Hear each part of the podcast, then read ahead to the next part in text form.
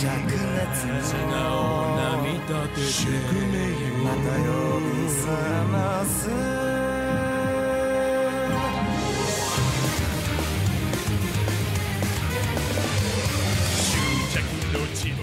Konnichiwa a todos. ¿Qué tal? ¿Cómo están?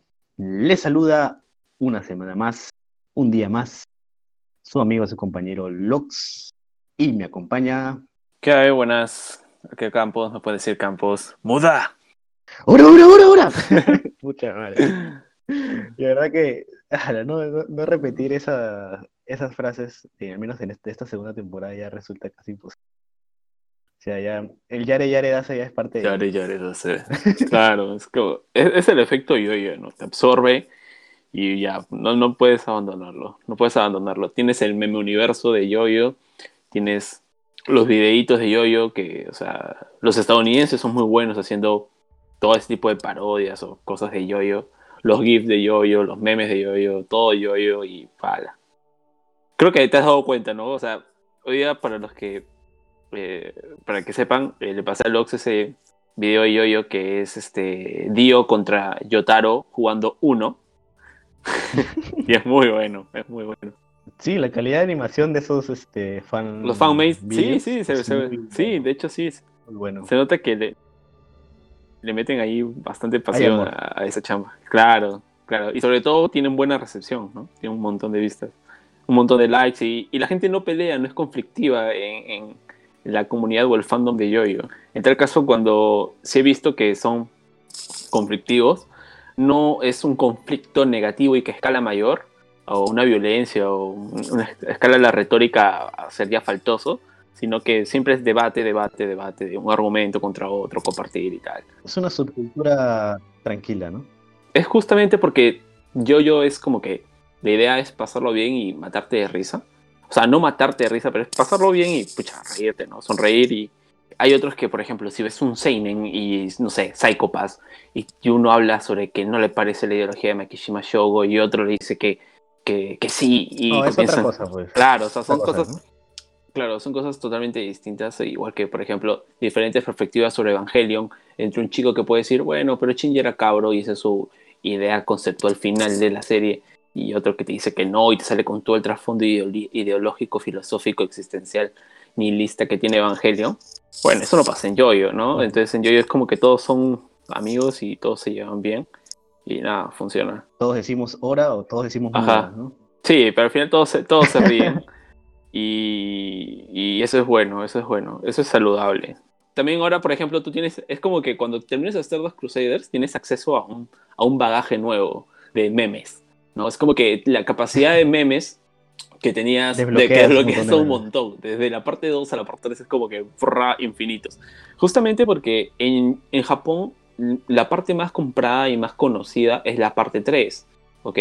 Dentro de lo que la, la comunidad más votaba en esos años, que recordar que Stardust Crusaders es del 80, si no me equivoco.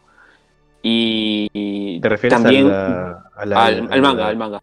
manga? Ah, ya, ya. Y también, este, por ejemplo, en lo que viene a ser hispano, his- los hispanohablantes, Stardust Crusaders es lo que marca y golpea la mesa justamente para que gente comience a ver yo-yo. Comience a ver yo-yo y yo me encuentro en uno de ellos. Porque por todo este tema de Dio y, y Yotaro y comienzas a ver los primeros memes y te jala la vista y tú, ah, ¿qué, qué es esto? Y nada, lo terminas viendo todo. Ahora, este, en Japón, la parte más querida por fans por votación es la parte 5. Eh, pero la más conocida, ¿no? O sea, tú pones a un Giorno Giovanna y no saben quién es. Tú pones a un, a un Yotaro y todos no han visto la serie, pero dicen, este es yo-yo, ¿no? Entonces, ese, Claro, ese claro. O o Dio Dio, incluso, ¿no? claro, claro, claro. Antes de empezar, eh, a modo de introducción, lo que quisiera destacar sobre todo es, o sea, llegando hasta este punto, ¿no? Porque yo sé de que acá en adelante seguirá mucho más historia, abrirán y todo esto, ¿no? Pero si, si yo me imagino de que acá termina la historia, que si lo cierras acá es cuadrado también, se cierra muy bien. El- el- la historia que comenzó en Phantom Blood, en la que teníamos dos elementos. Por un lado teníamos las máscaras de piedra y por otro lado teníamos el tema de Dio, lo que parecía muy, ais- muy aislado cada cosa, ¿no? Claro. O sea, aparentemente Dio se termina en Phantom Blood y tú dices, ah, acá acabó el arco de Dio. y la segunda parte, que es Battle, este, Battle Tendency, vendría a ser el, todo el tema de las máscaras de piedra. Pero al final resulta que Dio no estaba, que no estaba muerto, sino que básicamente siguió este, estaba de parranda. apabullando los Joestar de, hasta después, hasta después, ¿no? Entonces, básicamente, la historia que arranca en Phantom Blood termina cerrando realmente en Stardust Crusader, ¿no? Entonces, toda esa, esa secuencia, es cómo todo esto está conectado desde Phantom Blood, incluso es algo que de repente para hilar con el opening, es algo que el, opening también te lo deja bien marcado cuando empieza, que haciendo, haciendo contraste con el primero de Stardust Crusader, que es muy, ay, vamos a la aventura, nos vamos con todo, este lo siento como que muy sombrío, muy, vamos a adentrarnos al infierno y a ver qué nos espera, ¿no? ves a Dio, ves a Jonathan, ves a nuevamente a Dio, ves a Joseph, es viejo, y ves nuevamente a Dio y ves a Yotaro, ¿no? Entonces, sientes como que eso, esa, todo ese lore que se armó en Phantom Blood se sigue presente aquí, ¿no? Claro. Entonces, y, y, súmale eso todavía la conexión con lo que te dije, ¿no? De, de que los tres cantantes que básicamente cantan el Opening 1, el Opening 2 y el Opening 3 se juntan para hacer como que un, este, un endgame de, de Yoyo, pues básicamente en este opening, ¿no? que son este Hiroaki, Koda y Hashimoto. O sea, yo enterarme ese dato dije, o sea, ya me terminó de, de lo que ya estaba este, este, embriagado de exultación, entonces yo ya terminé de mind blowing total. Sí, de hecho, este, por ejemplo, para contar lo que dice sobre la importancia que tiene este, este ciclo, ¿no? Que se cierre hay que recordar que en desde Phantom Blood hasta Stardust Crusaders hay cerca de 100 años. Han pasado cerca de 100 años, creo. O sea, eh, Phantom Blood es 1880 y Stardust Crusaders es 1980, 100 años, por ahí. Claro, o sea, es un montón de tiempo. Entonces, dentro del universo de Yoyo, es como que, wow, mira, esto es como que historia, literalmente. la, historia que, que se arraiga de la lucha continua de los Joestars contra Dio, de los Joestars contra las fuerzas del mal de, de, momento, ¿no? Y sobre todo también hay que, acá me gusta mucho cómo ha hecho Araki, porque Araki tuvo algo difícil, que es, él intentó reconstruir, hacer un nuevo manga, porque quitó todo el Magic System del Hammond y lo trajo uno del Magic System Stance, pero bien hizo en tratar de ir a, poniéndote de a poco a poco el, el Magic System de, los stands, ¿no? Y lo hace muy bien, lo logra con creces. Y tampoco se despliega y se desliga totalmente del Hammond, porque tenemos todavía a Joseph. Y cuando uno cree que dice, bueno, es la conexión. Del Hammond, exacto, sí es una conexión.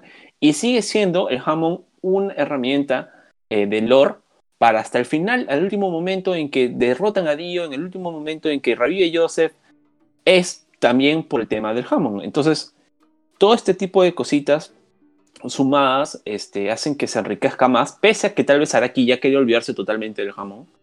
Y ocurren nuevamente sus Araki Forgots y tal. Me parece que el trabajo que hace Araki en cuanto a narración, en cuanto al storytelling, ¿no? la forma de contar la historia es muy buena. Ahora, hablando, concentrándonos nuevamente para apoyar tu punto de lo épico que es el opening, al, o sea, sí, súper épico que estén estos tres cantantes, combinando sus voces, poniendo el coro, poniendo cada uno con un patrón diferente para transmitir algo diferente, pero todos justamente en ese hilo eh, narrativo sonoro de querer hacerte sonar que esto es siniestro, esto es oculto, que Dios es en serio, en cierto muy tétrico, ¿no? Cierto también aire, aire muy fino de tragedia, pero finalmente de aventura y de, de como que de ah, golpear, hay que golpear, hay que esforzarnos, algo así. Vamos con el final boss, algo así, ¿no? Exacto, vamos con el final boss. Ahora, algo muy que me gusta muchísimo del Open, al margen que tienes millones de detalles y podemos estar hablando acá horas y horas y pasarnos solo el podcast hablando del, del opening y sus easter eggs y referencias. Este, me gusta mucho, por ejemplo, el uso de los engranajes. Esto de los engranajes que más allá de hablarnos de lo que es la cuestión mecánica y del, de este ciclo de enfrentar a Dio, el bien, el mal y tal, ¿no? la dicotomía y tal, este, nos habla mucho también de que el, solo engranaje significa que es una carrera contra el tiempo, ¿no? Porque estamos enfrentando a Dio, tenemos que detenerlo antes de enfrentar a Holly. Claro, para salvarlo. El solo engranaje simboliza también el poder de Dio, el stand, ¿no? El poder de tener. ¡Gordo! el saguardo. Y, y, también te simboliza, por ejemplo, todo este tema de que de una u otra forma van a tener que enfrentarse y que todo está conectado, todo es como que parte del destino, una gran máquina que gira y gira y gira y hace que siempre Dio tenga que enfrentarse contra los Joestar, ¿no? Entonces, este, en fin, hay un montón de detalles brutales dentro del opening. Y particularmente mi favorito es una parte cuando aparece Silver Chariot con Con el Polnareff. fondo casi naranja, con Polnareff con el fondo naranja ya por el coro y se le ve como que girando así con su florete y atacándote y la animación es espectacular, una delicia. O sea, todo en general es muy bueno, pero si me tengo que quedar una parte, puntualmente es eso. Y lo que hacen luego es David Production cuando rompe el open, bueno, perdón, perdón, perdón, no lo rompe, lo Lo detiene. detiene. Básicamente, Es un plot twist en el- el opening, detiene el opening. claro, claro, porque tú estás acostumbrado a la, a la forma, a la versión 1, por así decirlo. Claro, son ¿no? como 22 episodios que estás viendo lo mismo, el mismo opening, lo estás gozando y de la nada es como que, ¿qué? ¿What the fuck? ¿Se cortó mi internet? ¿Qué pasó? No, no hay nada. Sí, sí, sí. Y es, y es como que comienza- porque era el hora, hora, hora, hora, hora, hora. Y lo, este, tenías el. Ahora tienes el Zaguardo. Eduardo. Se detiene el tiempo con el Zaguardo de Dio. Y este, nada, pasan los nueve segundos y luego tiene esta confrontación de choques y de golpes de hora contra Muda. Y la animación es espectacular, es tan simple tu pantalla y tú dices, ¡guau! Pero la última parte también, el nombre Yoyo, ¿no? Los, el kanji de Yoyo se comienza a deshacer, ¿no? Se vuelve polvo. Entonces, Se comienza a hacer polvo. este, como diciéndonos, hacer polvo. como diciéndonos, como, claro, como haciendo metafóricamente diciéndonos que esta historia ya va a terminar, que va a haber un cierre y que comencemos, ¿no? Claro, Una cosa así. claro, claro. Sí, es, es- es brutal, es brutal. Yo dije, ¿qué es? No, yo grité en eso cuando vi esa, esa nota y, y después el detalle que tú me dijiste de que exactamente ese momento dura nueve segundos, ¿no? Que es lo que dura el, el The World de, de Dio al final en la serie, pues, ¿no? Y ese detalle dije, pucha madre, dije, hasta- esto, esto, esto, lo más mínimo lo tienen calculado, dije. Sí, es muy bueno. Increíble, También sí. tiene el otro detalle también es que conforme van subiendo las escaleras para enfrentar a Dio, Esa es mi parte favorita, aunque no lo creas, aunque es tranquila. ajá, Me, me encanta ver a los cinco, inclu- incluido este I, eh, en unas escaleras, porque no sé, es como que baja, estás subiendo a un lugar desconocido, mm, donde oscuro, o sea, me hace recordar a algo, o sea, hasta ahorita he tratado de pensar a qué me lleva, pero me lleva un momento de mi infancia que he visto algo así de por ahí lo mismo, pero Claro. siempre asociado a castillos así brujados. Es que esa parte es muy clásica, ¿no? Es como que hay- muchos directores de cine tal vez que usan, recurren a ese tipo de toma Ajá. o ángulo de personajes subiendo la, la escalera. Por ejemplo, Scooby-Doo de repente incluso te diría, por irme al- a lo más cómico. eh, Scooby-Doo, eh, a, mí, a mí siempre me viene a la mente, se me vino a la mente la primera vez que vi fue este, la película de Peter Jackson, este, El Señor de los Anillos. Yo soy súper fan también de Los Señores de los Anillos, de todo el Silmarillion, el legendario. Y justamente la parte cuando están escapando, están en las en Moria y están escapando del Balrog y están es- eh, por estas escaleritas, Claro, me claro. hizo acordar eso, por ejemplo. Y en esta parte también hace una transición de luces en contraste con las sombras y aparecen los, estos dioses egipcios, ¿no? Los últimos, las últimas cartas, los últimos este, eslabones de Dio, ¿no? Que Claro. los últimos obstáculos que los Stardust Crusaders deben vencer. Y comienza a aparecer uno tras otro, uno tras otro, uno tras otro. Y luego hay una parte en que se quedan a la izquierda, se queda Yotaro, este, Polnareff y Joseph, y al lado derecho este, Abdol, y Kakyoin, que son finalmente los que mueren. Entonces, los que están de un lado son los que van a sobrevivir, los que están del otro lado son los que van a morir. ¿Eso, ¿Eso pasa en el Open? Sí, eso pasa en el Open. ¿Ah, sí? Sí, pasa. En el, en, en el ending, en el ending también hacen ese efecto. Sí, no Sí, sé sí, si, sí, no de sé hecho, si sí. lo viste. sí, claro, claro. Eh, que, que, que como que está el río Nilo que divide justamente a, como a la misma figura, ¿no? Yotaro, Joseph y, y Polnareff de un lado del río, y Kakyoin, Abdul y, y Ei en el otro lado del río, ¿no? Que es muy... Oh, ¿no? Al final te das cuenta, ya lo sientes. Sí, O sea, en el opening no me di cuenta, lo, voy a, lo voy a ver de nuevo porque no- que todo pasa muy rápido y tantas cosas que vuelan de aquí para allá que ala, es por frame por frame es para analizar esa nota. sí, sí, no, de hecho sí. De hecho sí, me acuerdo que había mucha gente que se daba este trabajo de, de revisar frame por frame, porque lo que hace David Production con la cantidad de easter eggs, referencias, incluso uno, los más meticulosos pueden, eh, y fans acérrimos pueden sacar cosas que están en otras partes, de las otras partes de Yoyo.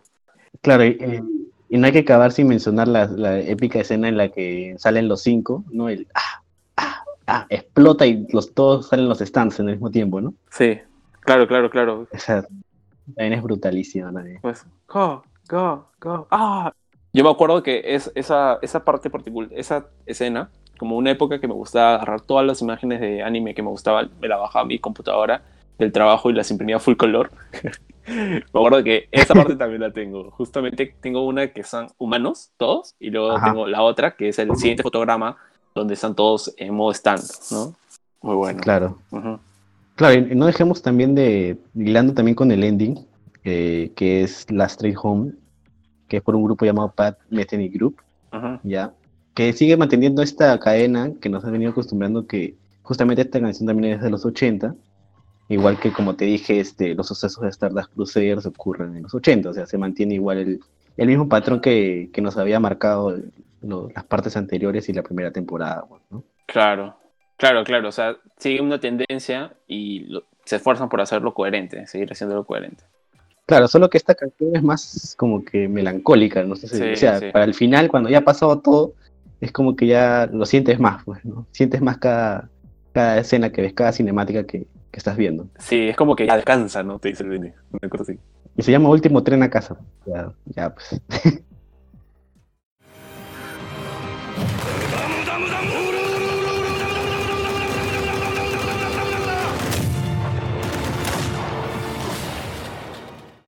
Pasando ya a lo que vendría a ser la historia y la narrativa en sí, vamos a comenzar indicando toda esta dinámica nueva, ya que habíamos visto que la temporada pasada se usó mucho lo que son las cartas del tarot para poder simbolizar eh, los stands, ¿no es así? Sí. Eh, incluido los stands de los cruceros están relacionados a las cartas del tarot. Ahora te cambian un poco el lore y creo que lo hace más interesante, ¿ya? Porque todo este tema de la mitología egipcia también es, al menos se me hace más interesante que el tema del tarot, personalmente. Ujú. Y aparte de que son menos, siento que han sido menos villanos y que han tenido un mejor desarrollo que como te dije y como critiqué la, la vez pasada, siento que eran muy este, descartables los villanos, o sea, pa, pa, pa, listo, listo, listo, pa. Claro. En cambio acá, presiento de que estos stands Dios, estos nueve seguidores que, que, que Dio recluta, porque justamente el inicio del anime te marca eso, ¿no? Es, wow, Ríos, Dio se está moviendo a, un a otro lugar con nueve personas.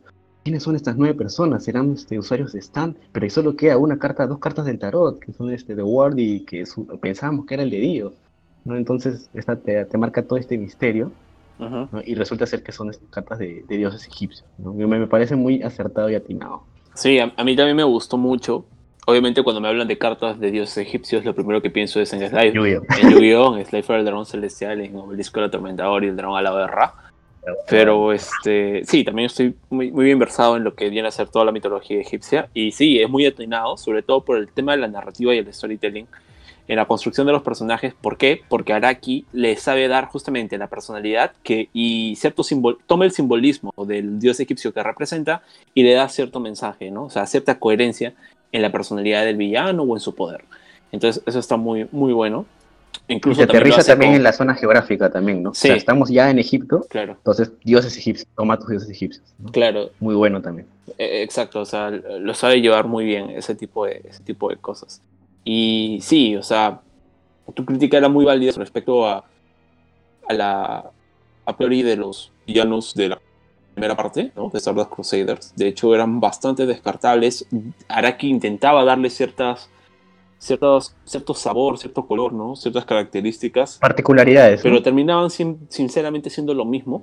Eh, más que todo, acá también se repite eh, la- las estructuras, ¿no? Toparse con el villano de turno, tratar de derrotarlo, pero sí, había cierta personalidad que se les da más, un trasfondo, no simplemente son villanos porque son villanos, igual que en la anterior, Es más dificultad. pero acá exactamente, el, la diferencia recae en el nivel de dificultad para poder derrotarlos. Hay que recordar que también, por ejemplo, Dazan, Yotaro lo derrota tirándole una piedra, ¿no? Entonces, este... eh, en cambio tienes a Anubis, que es una pelea muy técnica, por ejemplo, ¿no? Y que va escalando, va escalando con... Yotaro Suda. Exacto, exacto.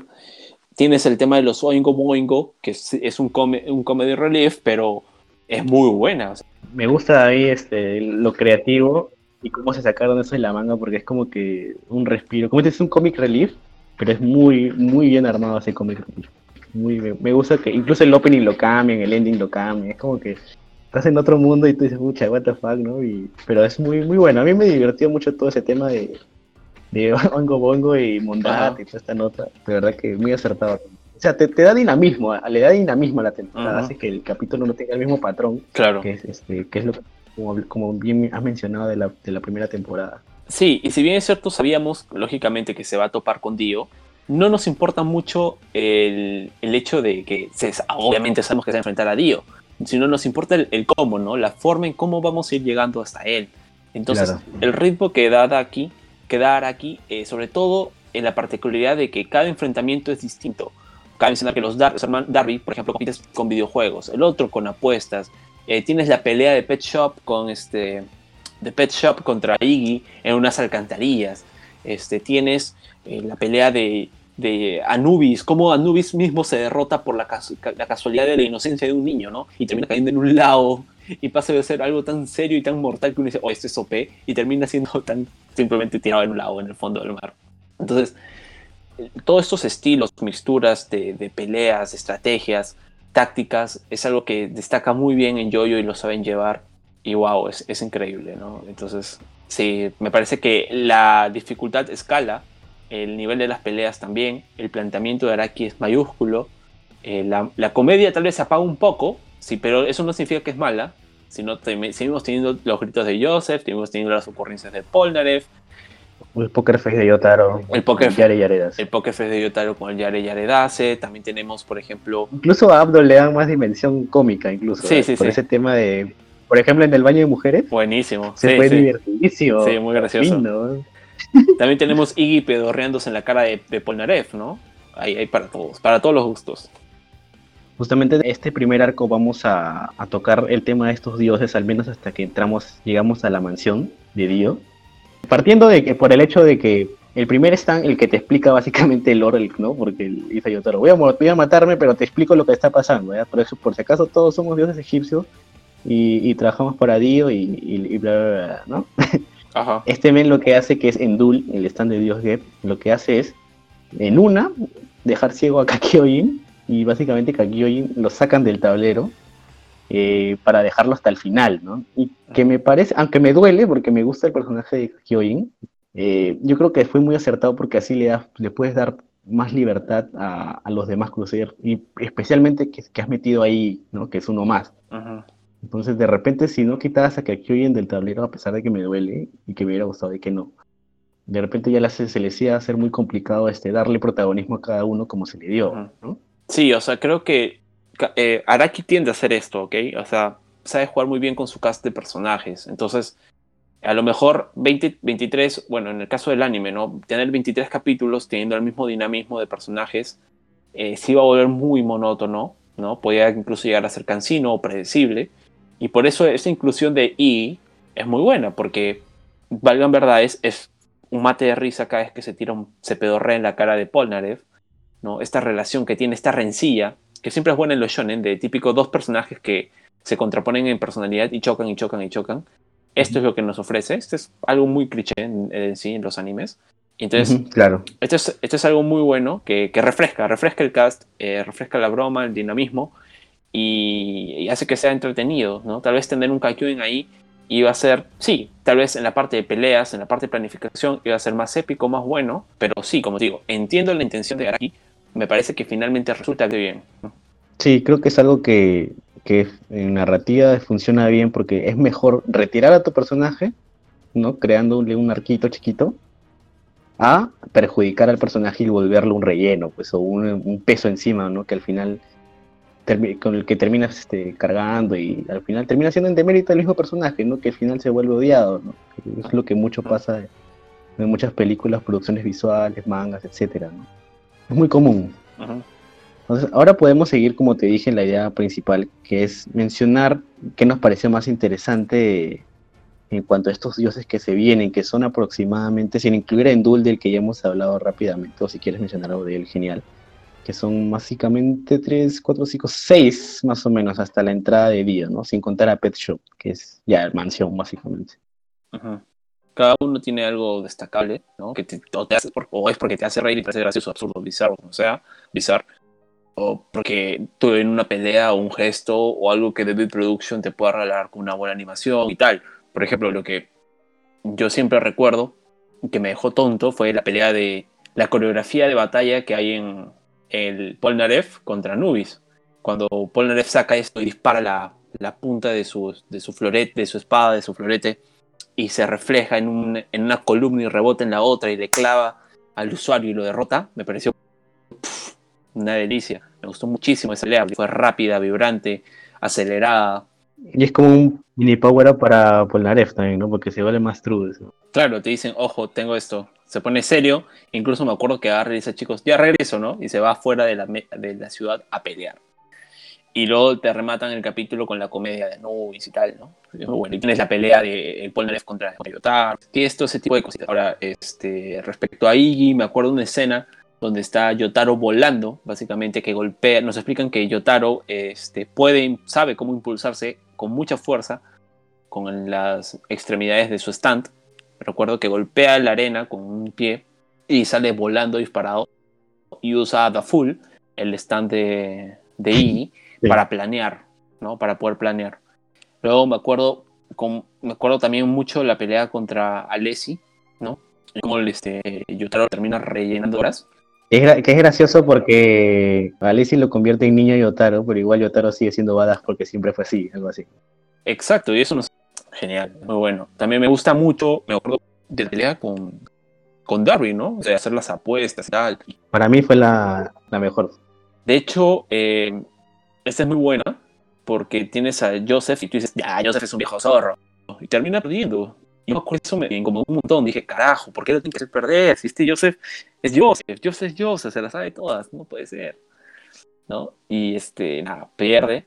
Y, y en este caso, por ejemplo, todo lo que hace Yotaro con el prendido, el poker face, el, el cigarrillo y que lo censuren, en fin. Todo ese tipo de cosas y jugársela por todas, por el alma de sus amigos y quedar, y que sea, que lo pongan como el mejor apostador de todo Egipto, del fútbol mundo y que le sirve y que nunca ha perdido. Y que el tipo o sea, se estresa tanto, ¿no? Por la, temeridad de un sujeto. Quebranta, se quebranta. Se quiebra. Se quiebra todos sus valores, toda su existencia se hace muere. Ojo que está bien que Yotaro tenía una presencia fuerte ahí. Porque incluso el men este, apuesta las almas de, de su mamá, de Kakyoin y Abdul y ya. Estaba apostando almas que ni siquiera estaban presentes, pues, ¿no? Claro. claro, claro. Pero a, a Darwin lo le hace el estoque final cuando lo obligas, de cierta manera, a tener que revelar el stand de Dio, o a tener que revelar cómo es.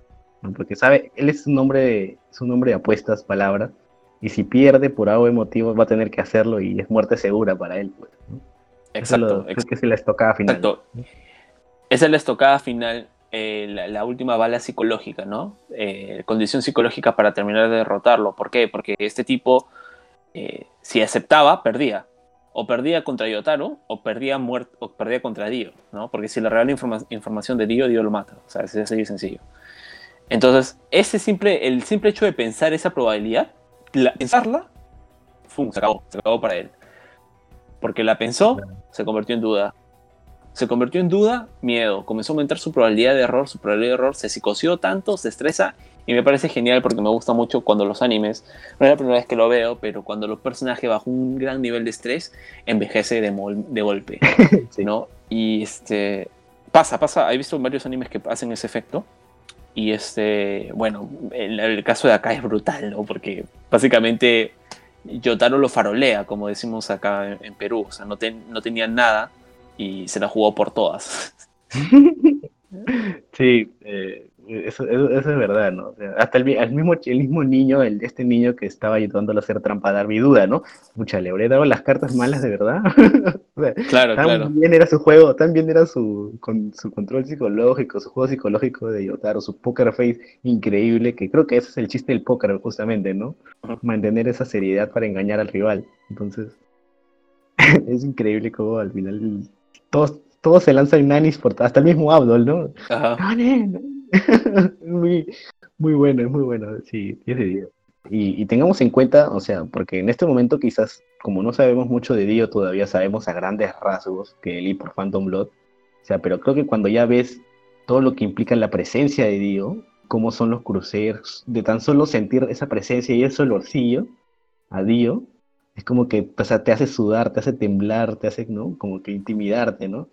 Y yo me imagino que para los stands que trabajan para Dio, justamente como Darby, simplemente el nombrarlo es como que ya es aterrador, básicamente, ¿no? Sí, aterrador, pero también es como que una de las formas de respeto que existen, ¿no? O por admiración o por miedo. Exacto. En el caso de, de- de ellos es porque lo respetan, pero voy más allá. Es como ese mandamiento que dice temor de Dios, ¿no? Es, eh, Dios para ellos es un, un ser superior. O sea, saben de lo que es capaz. No hay forma de que ellos puedan ganar. Me hace mucho la analogía que tal vez puedan tener las lunas, los demonios con Musan, ¿no? Esto de Claro, que pero con Musan es para, una paranoia, un, es una pesadilla hecha realidad. En el caso Es de... más, de repente es, yo, es este, referencia a Yoyo, este, lo de Musan también, o sea. Puede ser, todo, todo es una referencia a Yoyo.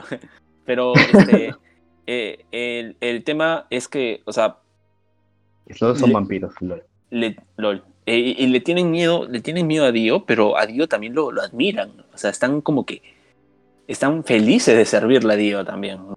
Encandilados, ¿no? Encandilados, totalmente hipnotizados, engatusados por Eh, el, Es raro, ¿no? O sea, es encandilado. Es como que un síndrome de Estocolmo brutal, o así. Exacto, exacto. Acuérdate que también este, en el primer capítulo Abdul lo dice, ¿no?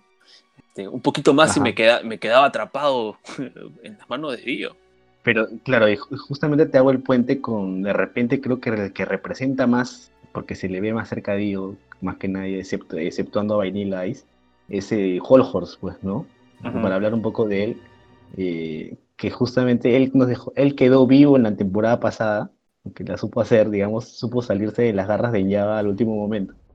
Entonces, llega donde Dio y, y ahí se muestra claramente de que en un, en un momento de, sabes que ya me cansé de seguirte, él mismo intenta matar a Dio, ¿no? Sí, intenta matarlo, pero se da cuenta de que no. Con este tipo no. O sea, cometió un Pero se arma de valor, o sea, se arma de valor, o sea, sí, le tiene- la mano y todo, ¿no? Tiene los huevos, tiene los huevos. Hay que, hay que, hay que tener los huevos para apuntarle a Dio. Y Dio lo respeta por eso al final, y eso dije, oh, bien. Sí. Lo que pasa es que como que Hall Horse, por la misma experiencia de vida, esto de ser un tirador, un tipo más sucio, ¿no? Más de calle, por así decirlo. Más, más bellaco, este. sa- Sabe, sabe, puede, por así decirlo, eh, tiene una, una voluntad más fuerte que otros villanos o, o aliados que le hemos visto que tiene Dio. Entonces, este. Es válido lo que hace, pero bueno, se nos indica de golpe también que Dio tiene dos stands, ¿no? Tiene The Passion, que es el stand netamente del cuerpo de Joestar, de Jonathan Joestar, y también tiene el stand eh, de The World, ¿no? Entonces, este, básicamente también se nos dice que si un stand es la manifestación del alma de un ser, esto nos quiere decir que parcialmente el algo del alma, algo de la esencia de Jonathan Joestar aún queda dentro de la entidad de Dio. Entonces, esta es la manifestación, o mejor dicho, le da la capacidad a Dio de poder manifestar a la Passion y con esto poder ubicarlos o encontrarlos y mandar a sus secuaces a, a que ataquen a los Crusaders. Y por el otro lado tenemos a Dio, que sí, su stand es The World, pero eh, también se puede interpretar como que es el stand de Dio. The World es fruto de Dio, la mente de Dio, el alma de Dio, en el cuerpo de Jonathan. ¿no? Claro. Entonces, este, Por eso vemos que a Bueno. medida que se va cuajando, se va adaptando al cuerpo, se va haciendo más poderoso de Ward, ¿no? Sí, pero también este, tenemos acá que mencionar que este, también se nos queda marcado el hecho de que Dio todavía tiene dificultades para controlar el cuerpo, sobre todo en el lado izquierdo, ¿no? Como Claro. que tiene una di- gran dificultad para poder acostumbrarse. Y tiene todo el sentido del mundo, porque está Dio, a pesar de que ya pasaron 100 años, este, el cuerpo se le resiste, se le resiste y es por una razón bastante lógica, que si bien es cierto no es una explicación directa, y no hay, Dio dice, ah, mira, esto es por esto, que no se me lo controlo. No hace falta, Pero- ¿no? Se puede interpretar. Ajá, se puede interpretar libremente en- con lo siguiente, que eh, Dio tomó el cuerpo de un usuario Hammond y básicamente la sangre de un usuario Hammond está hecha para destruirlo a él. Entonces ya de por sí es un milagro que Dio se mantenga. Es como si Superman se juntara con un cuerpo de kriptonita, ¿no? Exacto, totalmente, es un ejemplo perfecto. Entonces, este, justamente para poder cerrar con Hollow Horse y lo que respecta a los, los dioses, quizás, a menos que tengas algo que mencionar, eh, Dio le perdona la vida y le dice, has tenido los huevos para apuntarme, Entonces por eso te voy a dar una oportunidad más. ¿no? Y Holhorst al final, de lo que iba a matarlo, le termina diciendo. ¿sabes qué? Te voy a ser leal. Me has ganado en todo sentido. güey. Sí. Claro que al final este, tienen este arquito con, con Oingo Boingo, ¿no? Que todo ese arco es bien gracioso. Es este full comic relief, de hecho, total. Y que le mete los dedos a la nariz a Sí. Polnareff, ¿no? que al final su reloj estaba adelantado. Fue todo muy gracioso, ¿no? Y al final, e- este tema de la interpretación de, lo- de las predicciones de, de este dios todo a través de este manga termina siendo muy este, ambiguo al final, ¿no? Es muy buena, es muy buena. A mí me, me encanta cómo Araki escribió esos capítulos. Sí. Eh, ese tema de las predicciones, incluso me parece que le gustó tanto y le, le, le agarró tan rápido la maña y la, la técnica, ¿no? De, de poder hacer este, porque son capítulos llenos de mini plot twists, ¿no? Sí. Giro de trama, giro de trama, giro de trama. ¿Tú piensas que va a pasar esto? No, pero mira cómo pasa. Y tú, ¡ay, qué! Es dinamismo Es puro, bueno, eso me muy gusta. bueno y la verdad. Sí, es genial, genial.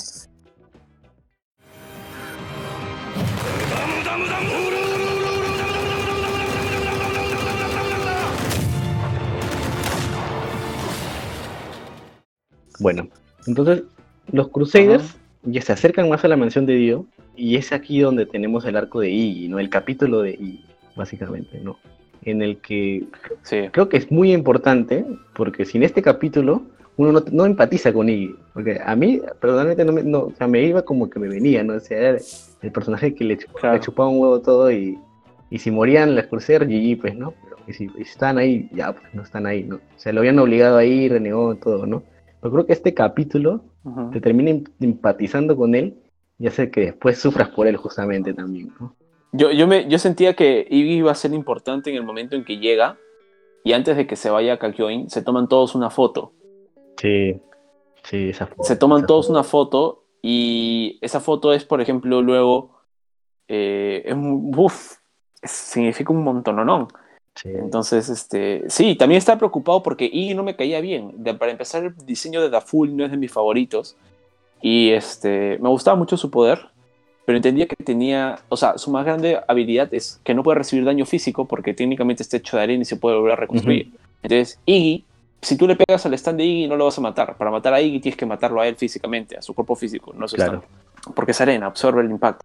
Y, y, y, y luego viene esta pelea con Pet Shop, ¿no? Y la, la forma que abre el Pet Shop, eh, Pet Shop eh, asesinando a dos perros, todo este tipo de cosas con tanto gore, eh, marcado desde un inicio, y que encima Pet Shop mata a este tipo que les iba a enseñar la información, eh, como un detective creo que era, ¿no? Entonces, este, pero me parece que es muy, muy, muy, muy bueno, que, muy prudente, sobre todo, muy prudente de que puedan haber puesto esta pelea, pero que es una peleaza, es una de mis peleas favoritas de todo, casi todo yo. O sea, mínimo está en mi top, en mi top 10. Mínimo está en mi top 10. Y si ya se me pongo, si las reviso, tal vez incluso puedo estar en mi top 5 peleas favoritas de yo-yo. La pelea de Pet Shop contra Iggy. Y recordemos que no es la primera vez que vemos un animal, sino que Forever, el gorila, el orangután de la temporada anterior, este, también era un usuario stand. Claro, no he salido, no he salido del culo, no es- por decirlo así, ¿no? Como que podrías buscarle cinco pies al gato. Exacto. O sea, hay, hay presente. Y, por ejemplo, me gusta también, eh, mejor dicho, me preocupé mucho, me dije, oye, ¿qué está pasando acá? Cuando Iggy pierde una pata. Ah, me dolió, dije, yo perdí una pata, dije, chaval.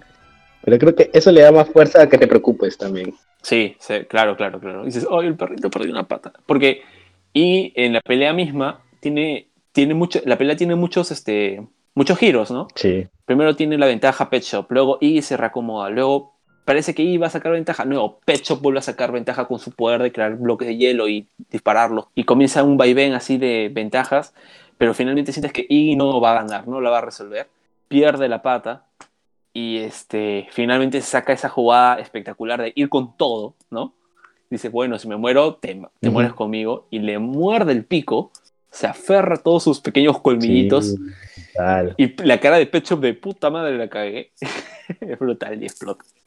Claro, porque está a punto de lanzar un, un poder, este, un poder, un fatality, pero le cierra el pico y es como que todo se le lanza, se le va pues para adentro, ¿no? Básicamente explota Pet Shop que- y este todo el cuerpo de Pet Shop sale por literalmente por su ano, ¿no? O sea, explo- de parte del o sea, explota, explota, así de sencillo, explota. Pero Iggy también queda hecho conchísima también, pues. Sí, queda lastimado, queda muy lastimado. Y es bonito que al final el mismo niño que él salvó lo salió a él también. Exacto, Como que cierras el círculo también. sí. Un gesto bien ahí, poético, bien ahí. Eh, Como reciprocidad. diciendo, Ujú, ajá, como que tus buenas acciones tienen buenas, traen buenas acciones al final. Exacto. Y ya pues finalmente lo reciben y llegan a la mansión. Sí, y, y al- algo que quería mencionar, este, dos cositas, es que antes de cerrar con esto, parte de Iggy, es que también creo que influyó mucho que el diseño de Iggy cambie, porque no sé si, de si te has dado cuenta, pero en el primer capítulo su diseño es de una manera, y en este capítulo, o a medida que avanza, no, no sé en qué parte cambia, pero es de otra manera, es como un poquito más delgado, más fino, la animación de él creo que mejora mucho. No sé si tú Sí. pudiste ver algo de eso. Sí, también lo sentí así. Eh, me acuerdo que lo, lo, lo lo debatí mucho con, con, con nuestros amigos. Y era que el diseño de Iggy parecía más o menos muy cuadrado, muy perro bulldog, por así decirlo, ¿no? Cuando recién es introducido. Y luego Ajá, lo vas viendo sí, más, sí. cacho- más cachorrito, más cachorrito, con los ojos grandes. Eh, se, mucho, se, Más marca, anime. se marca mucho más su, sí, más anime, se le marca mucho más su celeste en los ojos. Ajá. Cosa que cuando el personaje comienza a hablar o comienza a tener sus inner thoughts, ¿no? Este, le- le encuentras toda una coherencia y te sientes como si fuese un humano más. Y creo que sí. ese efecto es muy bueno. Y ah, porque no lo veo tanto como, ay, que muero muere el perrito, ¿no? Sino lo veo, carajo, y vamos, vamos, mierda. Cágalo a Pet Shop, cágalo, cágalo. Tú le ganas. Entonces, este, no sé, me, me parece que eh, la intención de cambiarle el diseño fue apropiada, fue correcta. eh, incluso el, también los ojos, Pet Shop parecía, ¿no? Como en los ojos de Pet Shop tú decías, "Mm, este tipo es el ratero, ¿no? Es como que un tipo que te quiere asesinar y que si te, te descuidas va a ir a por ti. Y justamente va muy coherente la, la mirada, el diseño, esta, la gorrita, todo, porque es un ave rapaz, ¿no? Entonces, este, nada, Sí. muy apropiado, muy apropiado. Muy bueno, muy bueno. Y también coincide la llegada a la mansión con la reincorporación de Kakyoin en la trama, ¿no? Justamente es Kakyoin quien encuentra ahí ahí cojeando y lo lleva, ¿no? Oye, vamos por acá, le dice. Ujú. y Kakyoin llega, muchachos, ya llegué, ya estamos, ¿cómo es? Y ya Iggy dice, ya, ¿sabes qué? Me va el pincho y vamos por Dios, carajo. Y los lleva donde la mansión. Sí, es como que y lo, lo meten de frente a la trama, ¿no? A la seriedad que, que debe conllevar. Los, todos los personajes tienen que estar apuntando en la misma dirección. Y lo hacen muy bien. Araki lo lleva, me parece que lo, lo lleva muy bien. O sea, no se siente forzado que Iggy está tan metido en la pelea contra Vanilla Ice, ¿no? Claro, O sea, tienes todo tenido- el tema de Pet Shop para poder, este, todo Claro. ese desarrollo para dar motivos. Claro, justamente eso es lo que es hacer esta peleita, tiene ese efecto, lo logra, eh, se ve muy bien, queda muy bien, no se siente tan forzado. O sea, obviamente sí se siente un poquito forzadín, pero mm, o sea, no es que sea feo ni fluya, flu- todo lo contrario, fluye muy bien. Has teni- y luego cuando ves en retrospectiva cómo ha sido Iggy, ¿no? Desde estar pedorreándose con Polnareff en su cara, de ser indiferente, y luego ver su acto final, bueno, no quiero adelantar porque luego seguro vamos a hablar de esa pelea en particular. O sea, bien Araki, carajo. Y encima te trae de nuevo Kakyoin, ¿no? Y luego Kakyoin tiene la pelea. Entonces, este, ¡guau! Y de repente, de frente te lo introduce, ¿ah? Porque justamente hilando con el, el que viene, luego de que hacen esta, esta entrada true a la mansión, se abre la puerta, ¿no? Y todo esto, este, aparece el hermano de Darby, que, ¿no? Que Ajá. también es medio gambling, medio apostador, y medio así psicópata con el tema de juntar, recolectar, recolectar alpas, Claro, pero que también es un friki en los videojuegos, ¿no? De que tiene su, su Nintendo, su Nintendo, su NES tiene, pues. sí. Y también tiene, por ejemplo, eh, o sea, la habilidad de su hermano con él son parecidas. Tienen el mismo efecto. Claro, Entonces, claro, claro. nada, solo recordemos esto, ¿no? De que los cosanguíneos, por así decirlo, pueden tener stands ah, de habilidades parecidas. Pero en fin, sigue, por favor.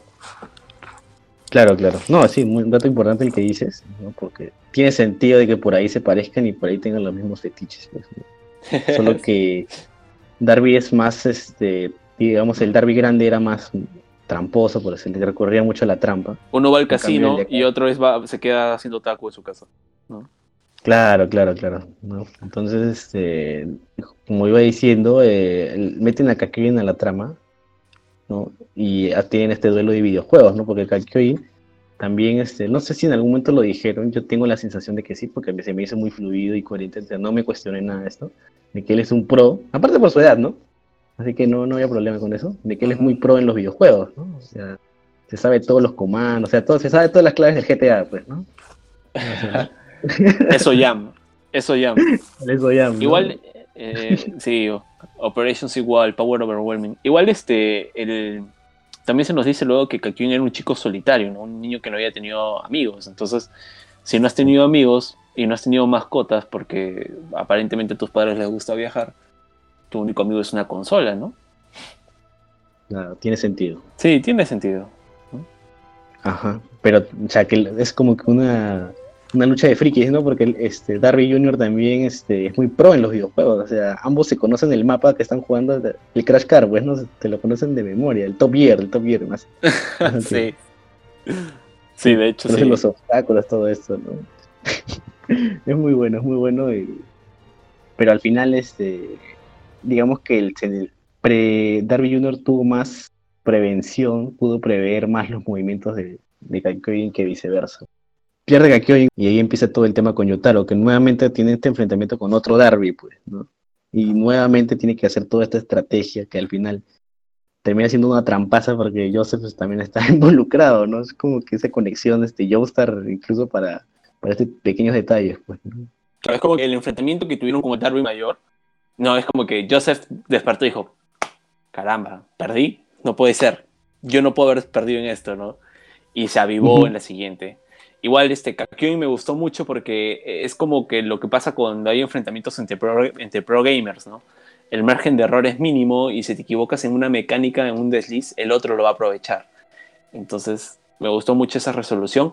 Me jode mucho que Kakyoin pierda, porque recién lo habían traído. Me molesta un montón eso. Sí. Eh, creo Pero- que pero era lógico, pues, Era lógico, ¿no? O sea, pero pudieron haber invertido los roles, hacer que Yotaro pierda y que luego que Kakyoin saque la, la manga. que no, no puedes hacer que Yotaro pierda.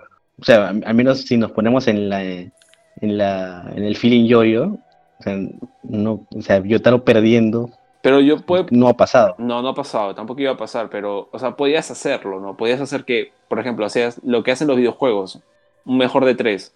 Hacías que ya, pues no quieres que Yotaro pierda, o no te gusta que lo hacerlo perder. Gana la primera. O sea, no digo que gana- no digo que no estoy de acuerdo con tu idea, sino digo que la narrativa es lo que te, te- te lleva a esto. Claro, claro, claro, la tendencia. Sí, pues a Araki no le gusta Ajá. hacerlo perder a Yotaro, ese es un problema también. Es algo que no me gusta mucho, Y pero... aparte aparte Yotaro llegando a Dio con una derrota en la espalda ahorita no también se, ve- se vería medio no sé. Aunque también le das también le- es que no sé. Pues no sé. Sí, Puede bueno. que tengas razón. Tal vez Puede que no, tengas no, o razón. sea, al final creo que el resultado es bueno, pero entiendo, entiendo, entiendo el argumento, ¿no? Entiendo que sí, que Yotaro está OP, Ujú. que Yotaro esto, que Yotaro lo otro. Estoicamente, estoicamente. Pero me hubiese gustado mucho que Kakyoin sea el que gane esto. Cosa que llega contra Dio con una victoria, ¿no? Y más canchero. Este, Claro, pero para compensar que lo has, sentado toda la temporada. casi. Claro, y como te digo, hubieses hecho un BO 3, ¿no? Haces, gana, gana este Yotaro, pierde Polnareff, gana Kakyoin. Y, le- y, y derrotan a este malo. Claro, claro, claro. Mm, sí, pues, ¿no? Mm. O de repente, aunque con Polnareff, es que la idea es que Polnareff esté, y no te iba a decir de que Kakyoin esté acá y que Polnareff esté acá, o sea, invertir a Kakyoin, pero es que Polnareff tenía que estar con Iggy también, pues, ese es el tema, ¿no? Y con Daptol también, pues, ¿no? Sí. Que tienes ahí un choque emocional con los dos. Sí, bueno. Bueno, ya está. Sí, ya, ya está. Es que estaba difícil, estaba difícil, estaba difícil para Sí, está difícil para la toma de decisión. la narrativa, ¿no? Sí, Como te digo, tener muchos personajes así, es, es- es complicado, pues, ¿no? O sea, porque todo, siempre quieres que ganen todos, pues, ¿no? Bueno, eh, Pero para hacer, claro, para, cuando para hacer que se vea bacán, alguien tiene que perder. o- considerando la, darle un peso. considerando la demografía de que es un shonen y tal, y que este yoyo es así, Mm, y la premisa del protagonista, o sea, sí, ¿no? O sea, Yotaro no puede perder. Uh -huh. Exacto. Sí, pues.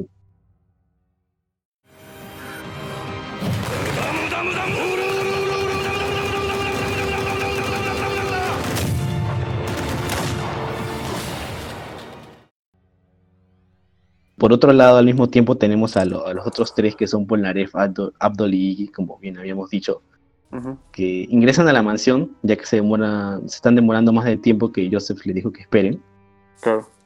y terminan encontrándose como para poder este, adelantarnos a este stand que nunca apareció, que es este, hacía un laberinto en, la, en- un laberinto de la mansión, Como que ilusiones, ¿no? Ajá. Ajá, que Iggy lo cae en una, good Iggy, bien ahí, Sí. nos ahorraste un capítulo ahí, gracias. Sí, claro. De verdad es que sí. Entonces este, terminan encontrándose con el peor de todos, pues, ¿no? Ah, Los tres. El peor de todos, ¿sabes? Sí. Y te digo, el peor de todos, porque, carajo, Vanilla Ice han pasado tanto tiempo y, spoiler free, pero Vanilla Ice creo que es, en mi consideración, top 3, top 4 stands más fuertes de todos. O sea, Mm. es súper poderoso, es Vanilla Ice. Yo te diría después de Dio, o sea, que está bien puesto después de Dio, o sea, Claro. top 2. Tú ponías a Vanilla Ice en la primera temporada, no llegaban a Egipto. No, No llegaban a Egipto. es que, es que claro, eh, podrías decir, justamente por eso Vanilla Ice está al lado de Dio y es el, el antes del Final Boss. por Y el más leal. Porque Vanilla Ice no lo respeta por, por miedo. Lo respeta por No, por admiración. lealtad. por leal- así, a- o sea, ni admiración, claro, o sea, es lealtad pura, es como que confía en mí. Pa, ya está. El men- el men se suicida por Dio. Se suicidó. O sea, Y de hecho, esa muestra de soberbia y de deidad, ¿no? De alabanza, de sacrificio, yo me entrego a usted, mi, Dios, ¿no? Este tema de sacrificio y, de- deidad, ¿no? Esta ecuación hace que básicamente sea la razón de por qué Vanilla Ice pierde. Porque si Vanilla Ice eh, no se exponía a esto, Vanilla Ice mataba a todos. mataba a todos. El tema estaba en que Dio todavía seguía teniendo problemas con controlar el cuerpo de Jonathan. Entonces necesitaba, lógicamente, que Vanilla Ice se le quede, de- se quede con él, se quede dentro de la mansión. ¿no? Una prueba máxima de lealtad, lo mata, lo une. Vemos todo el proceso nuevo, el nuevo proceso para convertir a alguien en vampiro, que es este, decapitar, poner la sangre y luego volver a unir. Como Claro. que en vez de usar este, en vez de usar este pegamento, usa sangre, ¿no? Bien ahí. Sí, sí, sí. Pero nadie sabe para quién trabaja, como dicen. Y, y al final creo que justamente el, el hecho de que Dio hizo, hizo esto terminó siendo el factor clave para la derrota de Vanilla Ice, ¿no? Porque, o sea, el- si Dio te resucita ya no eres humano nuevamente, ya, ¿no? Que Claro. es justamente por lo que pierde Vanilla Ice, ¿no? Y van- algo más chévere es que Vanilla Ice parece que ni siquiera estaba muy bien enterado de sus poderes de vampiro.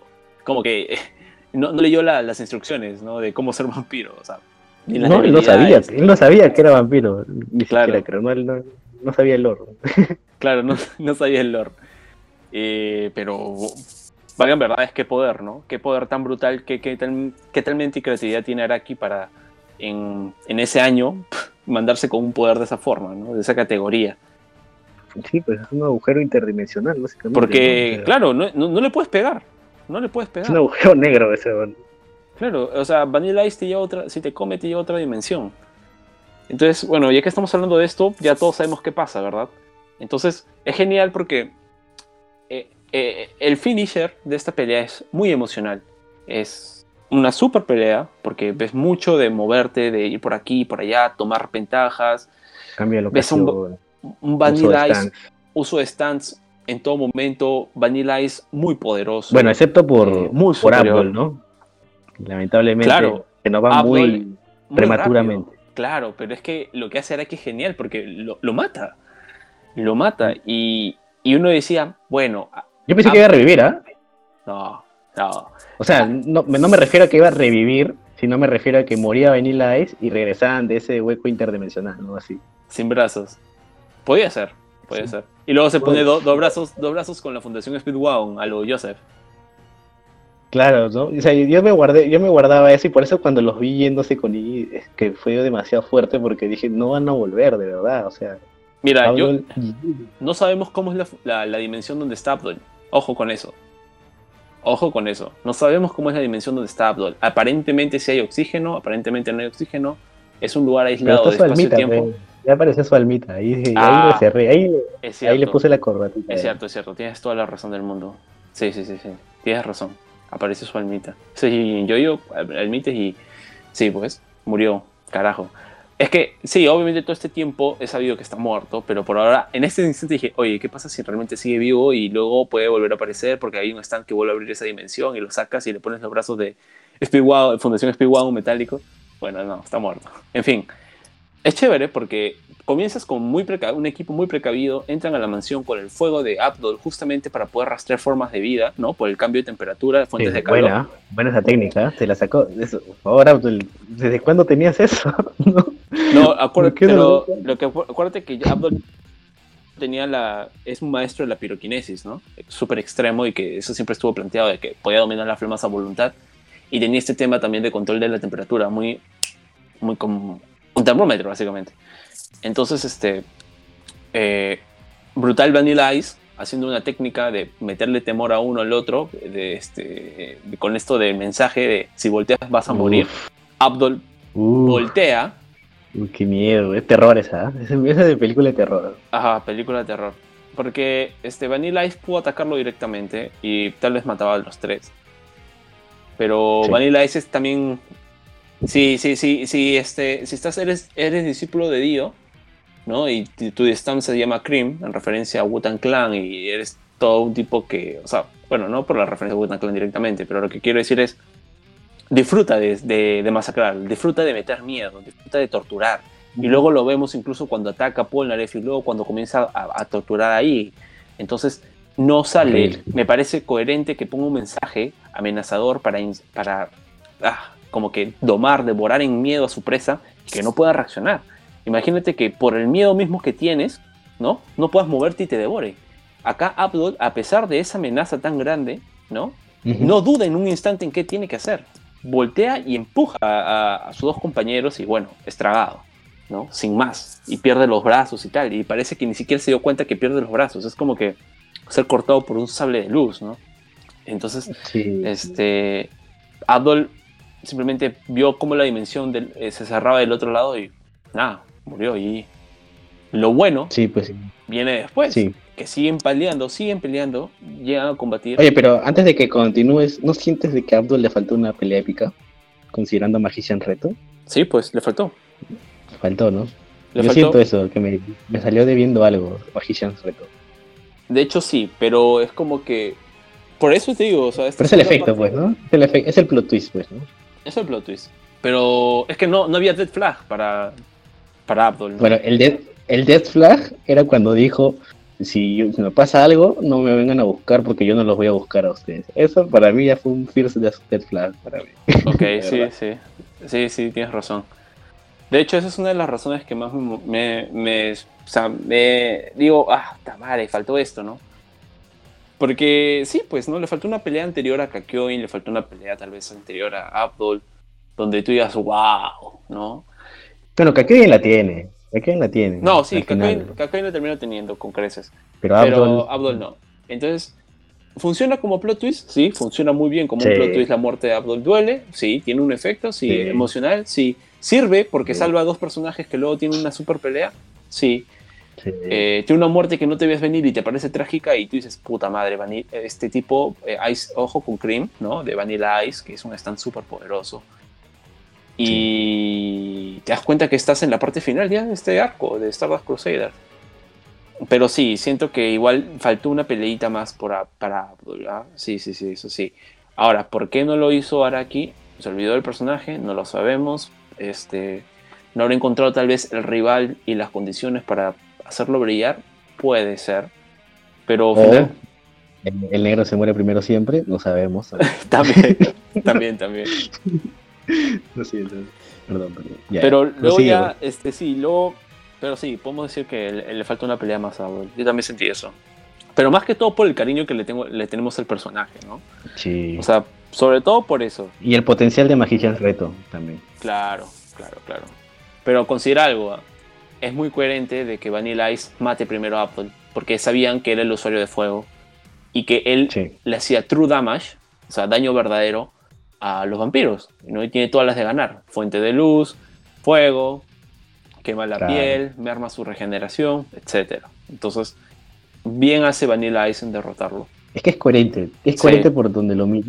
Es coherente. Sí, exacto. O sea, si esto hubiese sido otro anime, Abdul hasta revivía, man. O sea, volvía a regresar a la vida, salía de la dimensión, tal vez de esa dimensión, como la boca de Cream seguía abierta, ves un último, una última llamarada de Magician's Red y se inmola atacando a desde adentro a la dimensión de Vanilla Ice, qué sé yo, ¿no?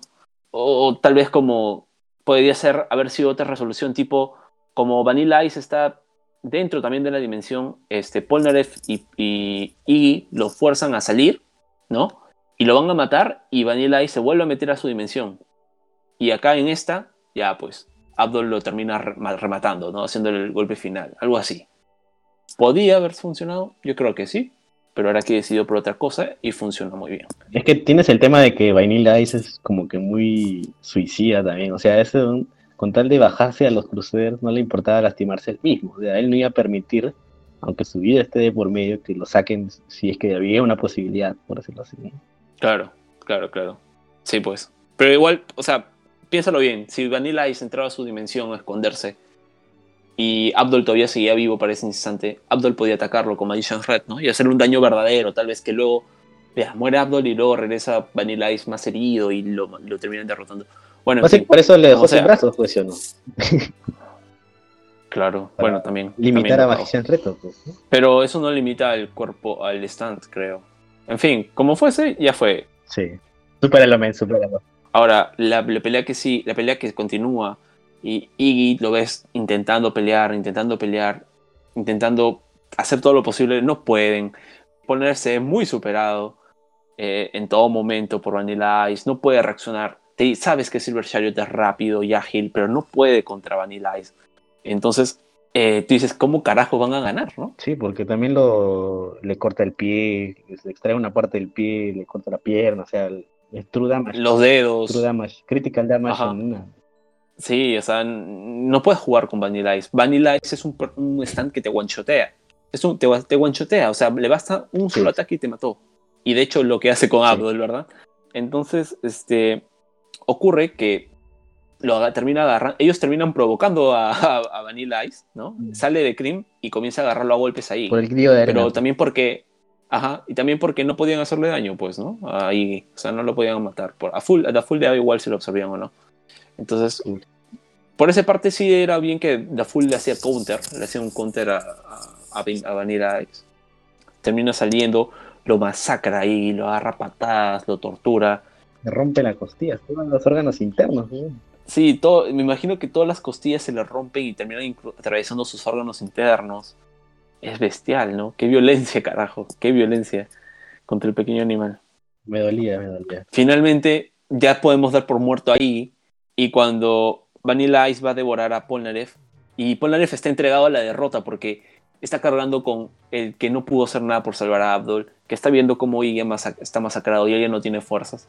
Y usa un último, un último, su último hálito de vida para salvar a su amigo. O sea, todas esas pedorreadas en la cara, todos esos, insultos o peleas eran para este momento, ¿no?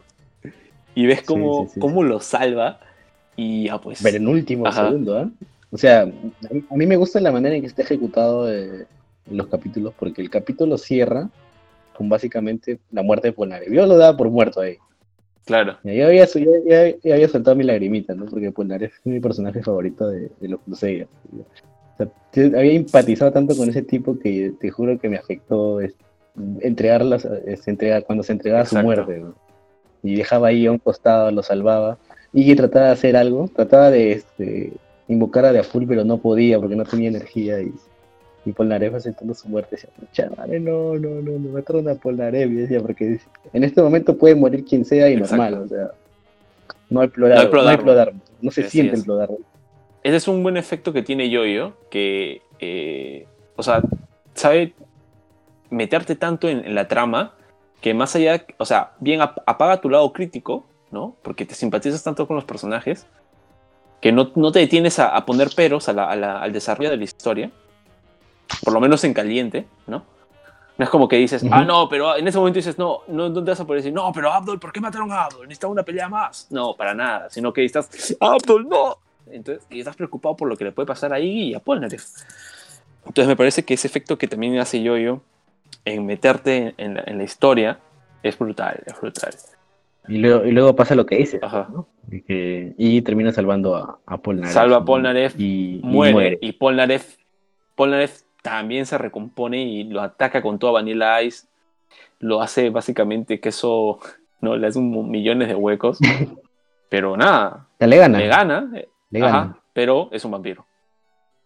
O sea, en ese momento Sí. nos recordamos que Polnareff había venido, creo que es el personaje que ha tenido más power-ups de poquitos, en el sentido de que cada vez notabas que era más rápido y más preciso, más rápido y más preciso. Y justamente, Pero si te das cuenta, a este punto es el que más muertes tiene en su espalda ahorita. sí, de hecho sí, de hecho sí, pero la muerte que tiene Abdul cuando están enfrentando a, que, que están en, en la plena calle y tal, ¿no? Con por la venganza de la hermana, con Holzhorst y el otro tipo de, de los espejos, este... Exacto. Eh, es diferente a esta, ¿no?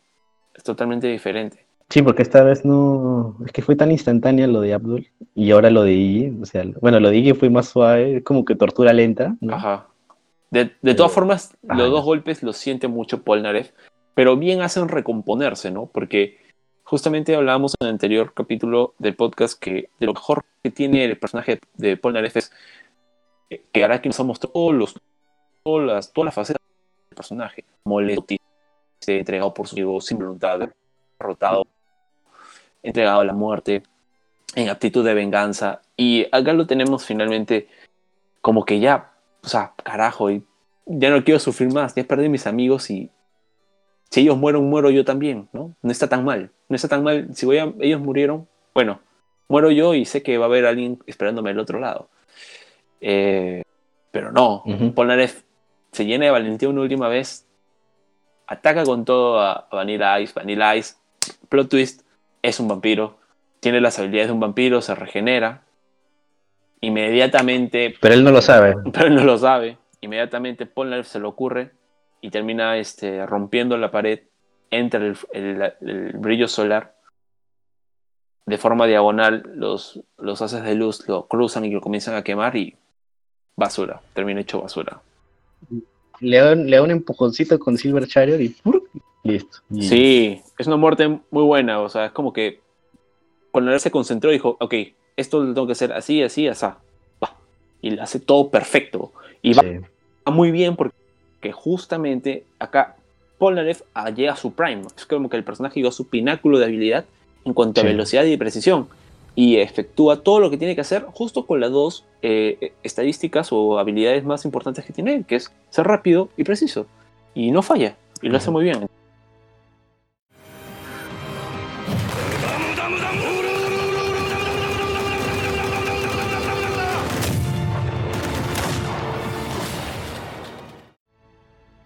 Eh, justamente para pasar al siguiente arco y el último, o sea, el, el arco esperado, el que básicamente el- es el, el motor y el motivo de Stardust Crusader, que es llegar por fin al final boss, papi. Y el final boss desde Phantom Blood, básicamente, Dio, Brando, ¿no? ¡Kono Dioda! ¿Y quién se lo tapa primero? Salado, ¿no? El que está más cansado, justamente. Y Dio le ofrece, ¿no? Eh, si quieres, puedes volver a mis filas. Que eres, eres, eres buena punta, total, te has bajado a Vanilla Ice, ¿no? Sí, es como que Dio pasa y dice, oye, mira amigo, este, si aceptas unirte, mira, te sales gratis, te convierte en vampiro. Estamos cortos de Sí, personal. gratis, eh, ofer- oferta de último minuto. Te transforma en vampiro. Ven. De- me puedes cuidar de por vida, sí, claro. Como él es encantador, puede caer, ¿no? Sí, tal cual. Pero ya con Paul Nares ya no funciona, porque ya, pucha, todo lo que ha pasado, pues. Exacto, exacto. El miedo está por todo su cuerpo, lógicamente. Pero se arma de valor y trata de avanzar, ¿no? Sí. Y es muy épico porque tienes esa toma de, de abajo de, de Polnareff mirando a Dio, hacia arriba. Y ves a Dio así como que agazapado entre las sombras y una neblina. Y de forma como que misteriosa. Y nada, Polnareff cree que está avanzando, pero cuando menos se da cuenta está bajando las escaleras. ¿no? Y dice, ¿qué carajos pasó acá? Claro, claro. Y cuando Dio va a atacarlo, aparecen todos. Claro, rompen la pared y, Y nada que hacer. y, y hacen un hueco de luz. Claro, Dio tiene que irse, pero inmediatamente todos se dieron cuenta que no pueden, en ese espacio reducido, sin saber todavía la habilidad de Dio, están siendo muy, muy temerarios, ¿no? Y hay una línea muy delgada entre ser temerario y ser un completo idiota.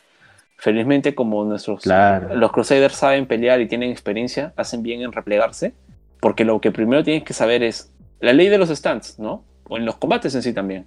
Algo que ocurre mucho en Fate y en Hunter x Hunter. Si tú tienes, te enfrentas a otra persona, a otra, a un rival, si él sabe tu- tus habilidades, tú estás en desventaja contra él, ¿no? Tú tienes que ponerte en igual de condiciones para poder enfrentarlo.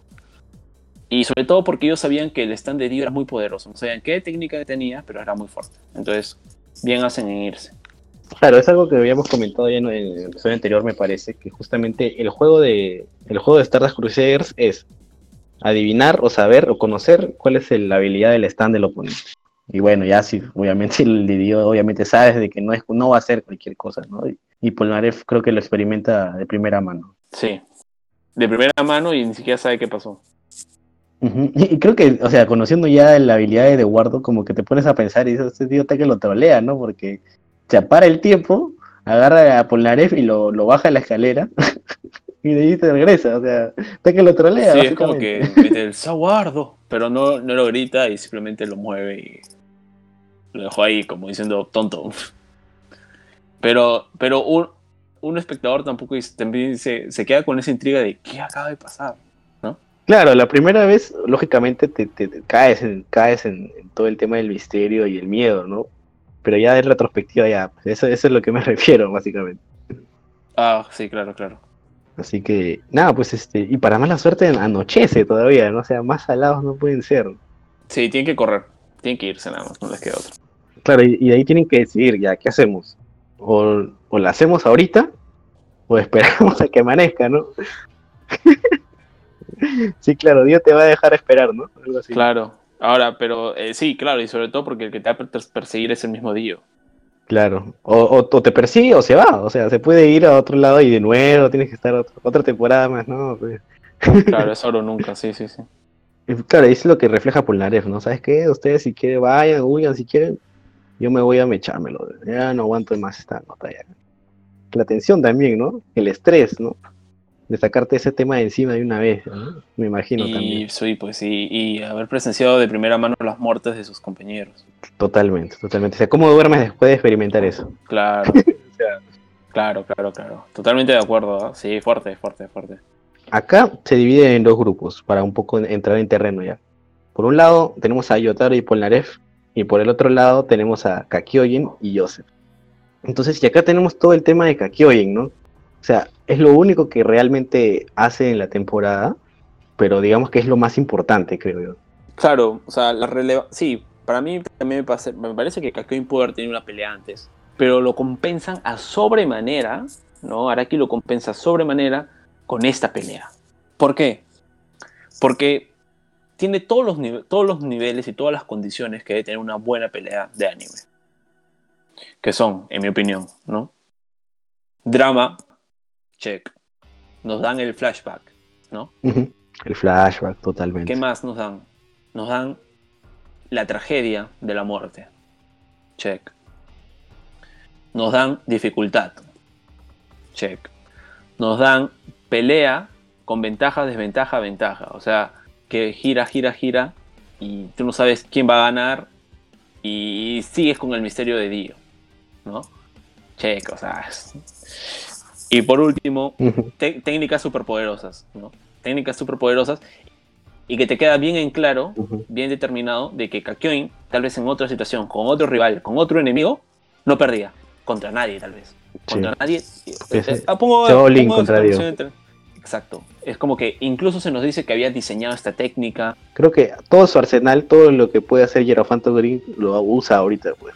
Sí, y de hecho, si nos damos, nos percatamos bastante, todo lo técnica que se nos mostró de que tenía Hierofanto Green, todos los finishers, ¿no? Estas fatalities o técnicas que usaba para derrotar a sus enemigos previos en la primera, la primera parte y, todas las técnicas que ha hecho Hierofanto Green alrededor de la serie llevan a su pináculo, justo a su cenit, ¿no? De habilidad en este instante, contra Dio. O sea, ya tenemos que Polnareff alcanzó su prime derrotando con velocidad y precisión a Vanilla Ice.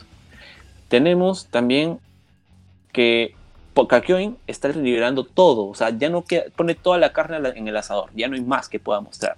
Y lo hace frente al final boss, contra Dio. Esa extensión, esta barrera gigante que traza con todos los tentáculos eh, al máxima elasticidad de, de, de Green y encima poniéndolo con, básicamente hace como una telaraña, pero a la vez como una jaula. Y lo que explica Kakyoin, y es muy razonable y coherente, es que al mismo movimiento de Dio, todos los disparos de Hierophant Green, el Esmeraldo Splash, se disparan en todas las direcciones y le van a caer a él. Claro. O sea, básicamente estás obligando a Dio que sí o sí tenga que hacer su stand. Exacto. Y eso es lo que quería que oyen. Exacto, Lux. Buena acotación. Exacto, o sea, y sobre todo que algo muy bueno es que Kakyoin está enfrentándolo uno contra uno, ¿no? Y está diciéndole a Joseph, como que Joseph, usted, yo, Joseph San, es, quédese a un lado, observe esta pelea, déjeme a mí, por favor, ¿no? Sí. Y viene acá la gran, Viene a gran, la gran pregunta, ¿no? ¿Cómo pudo destruir una barrera de 20 metros sin que pase el tiempo en un instante, ¿no? Y un segundo. Eh, en un, claro, en un instante, o sea, un parpadeo. Y Dio tiene un poder capaz de atacar a 20 metros y de tanto daño en área y, ser capaz de soltarlo en un instante sin que nadie se pueda percatar.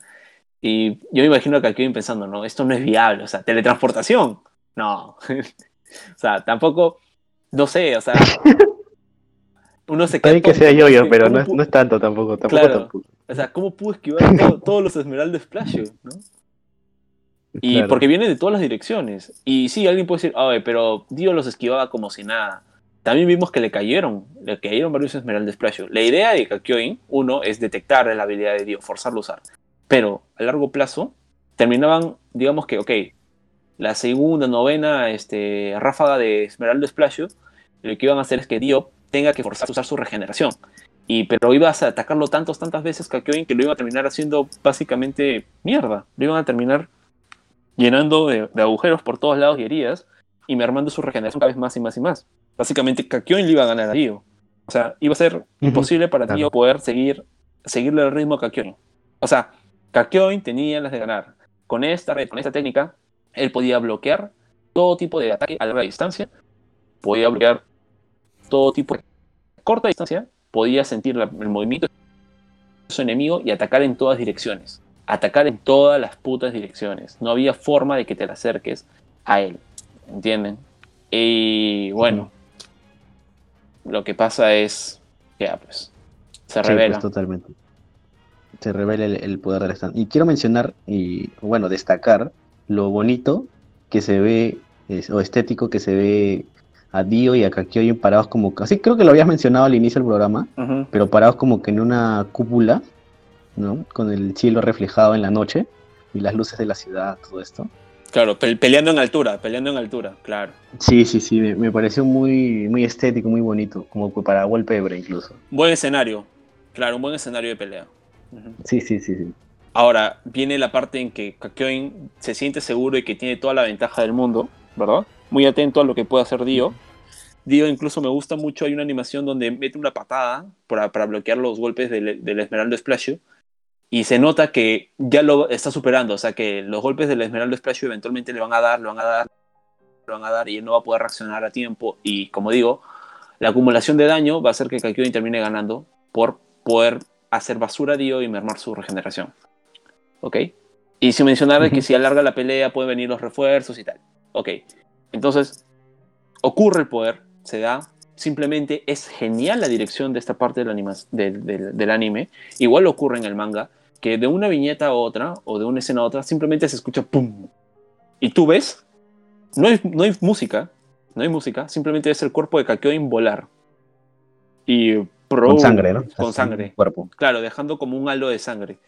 Y ves que impacta, se estrella de golpe, queda eh, incrustado en este tanque de agua que mientras discurre, mientras este tanque se va vaciando y discurre toda su agua, de igual manera lo va haciendo la vida y el alma de Kakyoin que va ascendiendo. Puta, me, quedé idiota, te juro. O sea, es que de un momento para otro explota Kakyoin de la nada. Y ya, uy, tu plan, no sé, ¿qué pasó? Y lo ves caer justamente, como dices, en este tanque de agua. Y, lo, y ves que es una herida muy profunda, o sea, sangre saliendo sin, a chorros. Le perforó el pecho. Sí, y él mismo dice, ¿no? De eso no voy a poder salir vivo, pero necesito descubrir el stand. Y tú dices, oh, que hoy va a morir, no puede ser, por favor. O sea, yo lo sentía, pero en mi mente decía, bueno, si tiene que morir para, para, darle más, este, la, para que realzar la imagen de Dio, pues, ¿no? claro. O sea, en mi, o sea, en mi mente decía eso, pero mi corazón sufría, ¿no? No, ¿por qué no?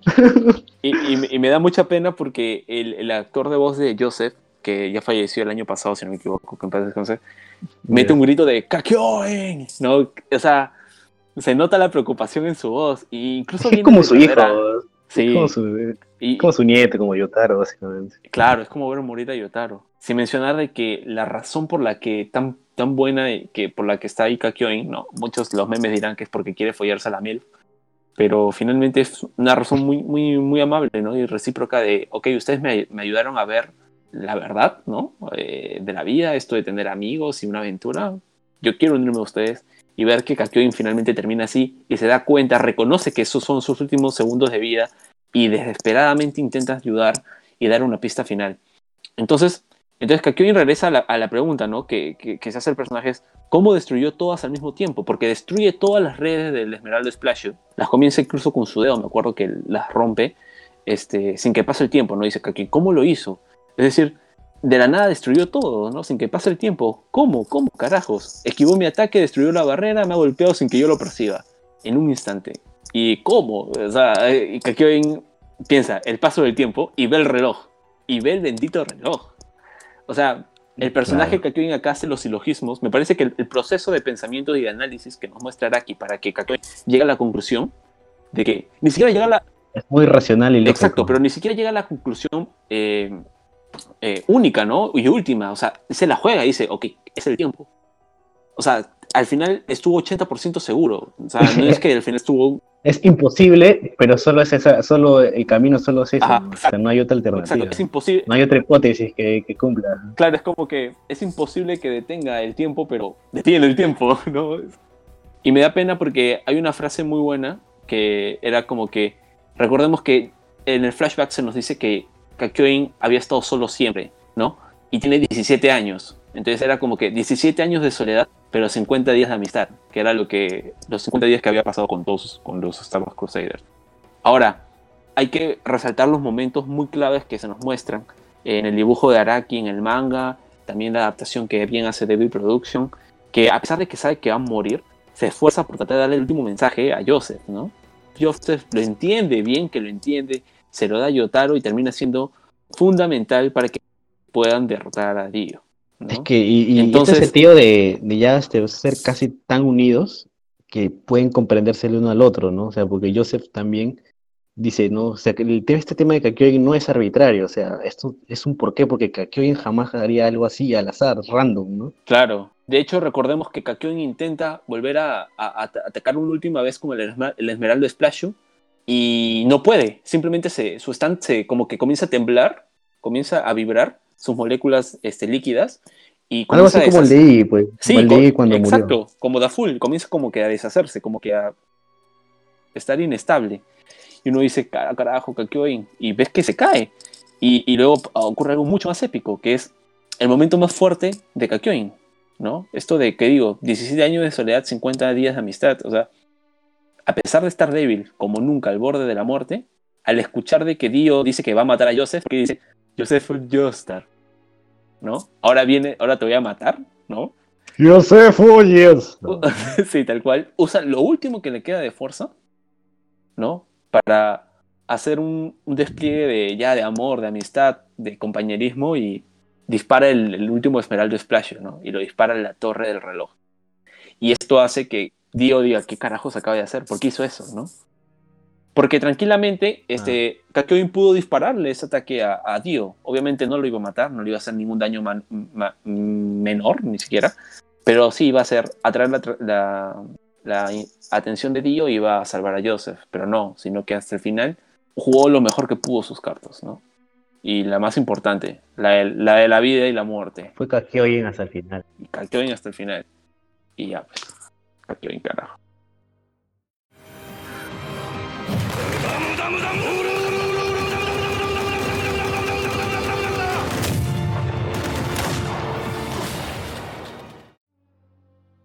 Y, pucha, y, y las penas no terminan, ¿no? Porque Joseph, este, cual el hombre araña, cual Spider-Man comienza a... me hizo acordar mucho al hombre araña, hace Joseph con el Germito Purple. Comienza a balancearse por toda la ciudad y con Dio persiguiéndolo. Y está este tema de que Joseph había envuelto su cuerpo con el Hermito Purple y con el Hammond al mismo tiempo. Ujú. Y dije, ¡ay, Hammond de nuevo! Dije, el Hammond, ¿verdad que Dio no puede tocarlo? Todo tiene sentido. Dije, bien, bien, bien conectada. Dije, ya, madre. Ajá. Es buenísimo porque Muy bueno. Ahora, hay una parte muy que me gusta mucho que hace Araki, que es este intermedio de, de persecución, que ves como, bueno, básicamente la primera vez que Dio, la segunda vez que Dio hace el zaguardo, zaguardo, y que es cuando este, Joseph ve a, a Yotaro, si no me equivoco, ¿no? Y le va a decir el mensaje, mete el zaguardo, congela todo, y comienza, parte un gato y tira la cabeza de un gato y cae justamente en lo que iba a comer o beber un tipo. Este, hace que un tenedor se clave en la cara de alguien. Eh, que siente satisfacción, ¿no? Porque estas estas que se burlaban de Joseph, ¿no? Es un viejo caído de la- del tejado, ¿no? Ajá. Entonces, no saben ni siquiera de, de lo que están hablando, ¿no? claro, ese, Ya, Dio, ese, fóyatelo. es- Queremos verlo sufrir. sí, exacto, ese gore random que te muestra a veces Araki, por ejemplo, con María, con Maraya, María, esta flaca de los imanes, mata a un tipo porque hace que, Ajá. tiene un como que, creo que tiene un, un tenedor y hace que el tenedor le atraviese toda la, toda la mejilla. Araki sus cosas, ¿no? Muy bueno, la verdad, muy bueno, no lo estoy criticando para mal. Eh, faltaba más, faltaba menos. sí, sí. Este, y nada, mete el zaguardo, pero cuando se acerca a, a, a Joseph le dice, to, to, to, to, como diciendo, espérate, espérate. Este, si te toco, tú eres un usuario Hammond. O sea, me gusta que el villano no sea estúpido, ¿no? Claro. Me gusta- es Dio. me gusta que- Es. Claro, pero usualmente acá es cuando, por ejemplo, el Thanos agarra y te va a, mat- te va a meter un golpe y se olvida que tú tienes una debilidad y que el otro tiene todas las de. puede tener un plan B, ¿no? O sea, me gusta que Dio, Claro. que Dio este, en ese momento todavía es el Dio que hablaba con Enjave y le decía, no, esta vez tengo que ser precavido con los Joestar y eliminarlos para siempre. Ajá, exacto. Entonces, este, Exacto. Vemos que Aparte, Jonathan te ganó por eso, así que no seas huevón. Claro, claro, claro. O sea, los usuarios Hammond, cuidadito con eso. Y bien hizo Joseph, ¿no? Entonces, bien hace Dio también en responderle la, la, la jugada, por así decirlo. Y le lanza el cuchillo, ¿no? Ya, pues, Claro, Dio hizo su tarea, ¿no? Se preparó para una situación así. O sea, bien, o sea, claro. viéndolo de su lado, ¿no? O sea, bien Dio porque o sea, tenía su plan B de ataques por si no pudo tocarte. algo así. Exacto. Te ataco con cuchillos a larga distancia. Y feo, pues, ¿no? Porque le lanza el cuchillo a Joseph y Joseph como que Horrible. se desangra.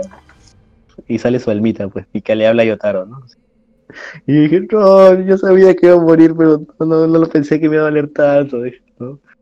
Esta madre, dije, todo. me- me- en mi mente pasó el, el, el Joseph Hall, el Battle Tendency, y dije, no, Claro. esa, dije, no. ¡Chesa! Sí, oye, de verdad, es que es- esa- se bajan a Joseph y uno piensa, oye, de verdad lo mata, ¿no? Claro, yo dije, lo, lo mató, o sea, ya, o sea, cuando, cuando empezó el arco de vida yo dije, ¿no? O sea, tiene que morir Joseph para que de verdad este, crear impacto, o sea, yo decía, tiene que, tiene que morir, no quiero que pase, pero quiero que, tiene que morir, y, para que hable. Ah, madre. Y, ya- y le, y le habla a Yotaro, ¿no? Le dice, no entres en, en cólera, no te dejes llevar por tu ira, porque esa va a ser tu primera desventaja contra ellos. Bien, uy, pero, o sea, no pierde el tiempo, ¿no? Es como que le da un buen consejo. No hace la típica de Ajá. no llores por mí o, este, véngame o, o- no, sino que le da un consejo razonable. Venga. Claro, o sea, Véngame. no es un, no- Como el, como el duende verde, ¿no? El duende verde. ¡Que me vengues! ¿no? claro, o sea, no, le, así, no no le dice sé. ninguna estupidez, Spider-Man 3. no le dice nada superficial ni nada estúpido, sino le dice un consejo maduro, confiando en su nieto y en la misión que es lo importante, ¿no? Y nada, ya está. Claro, sí.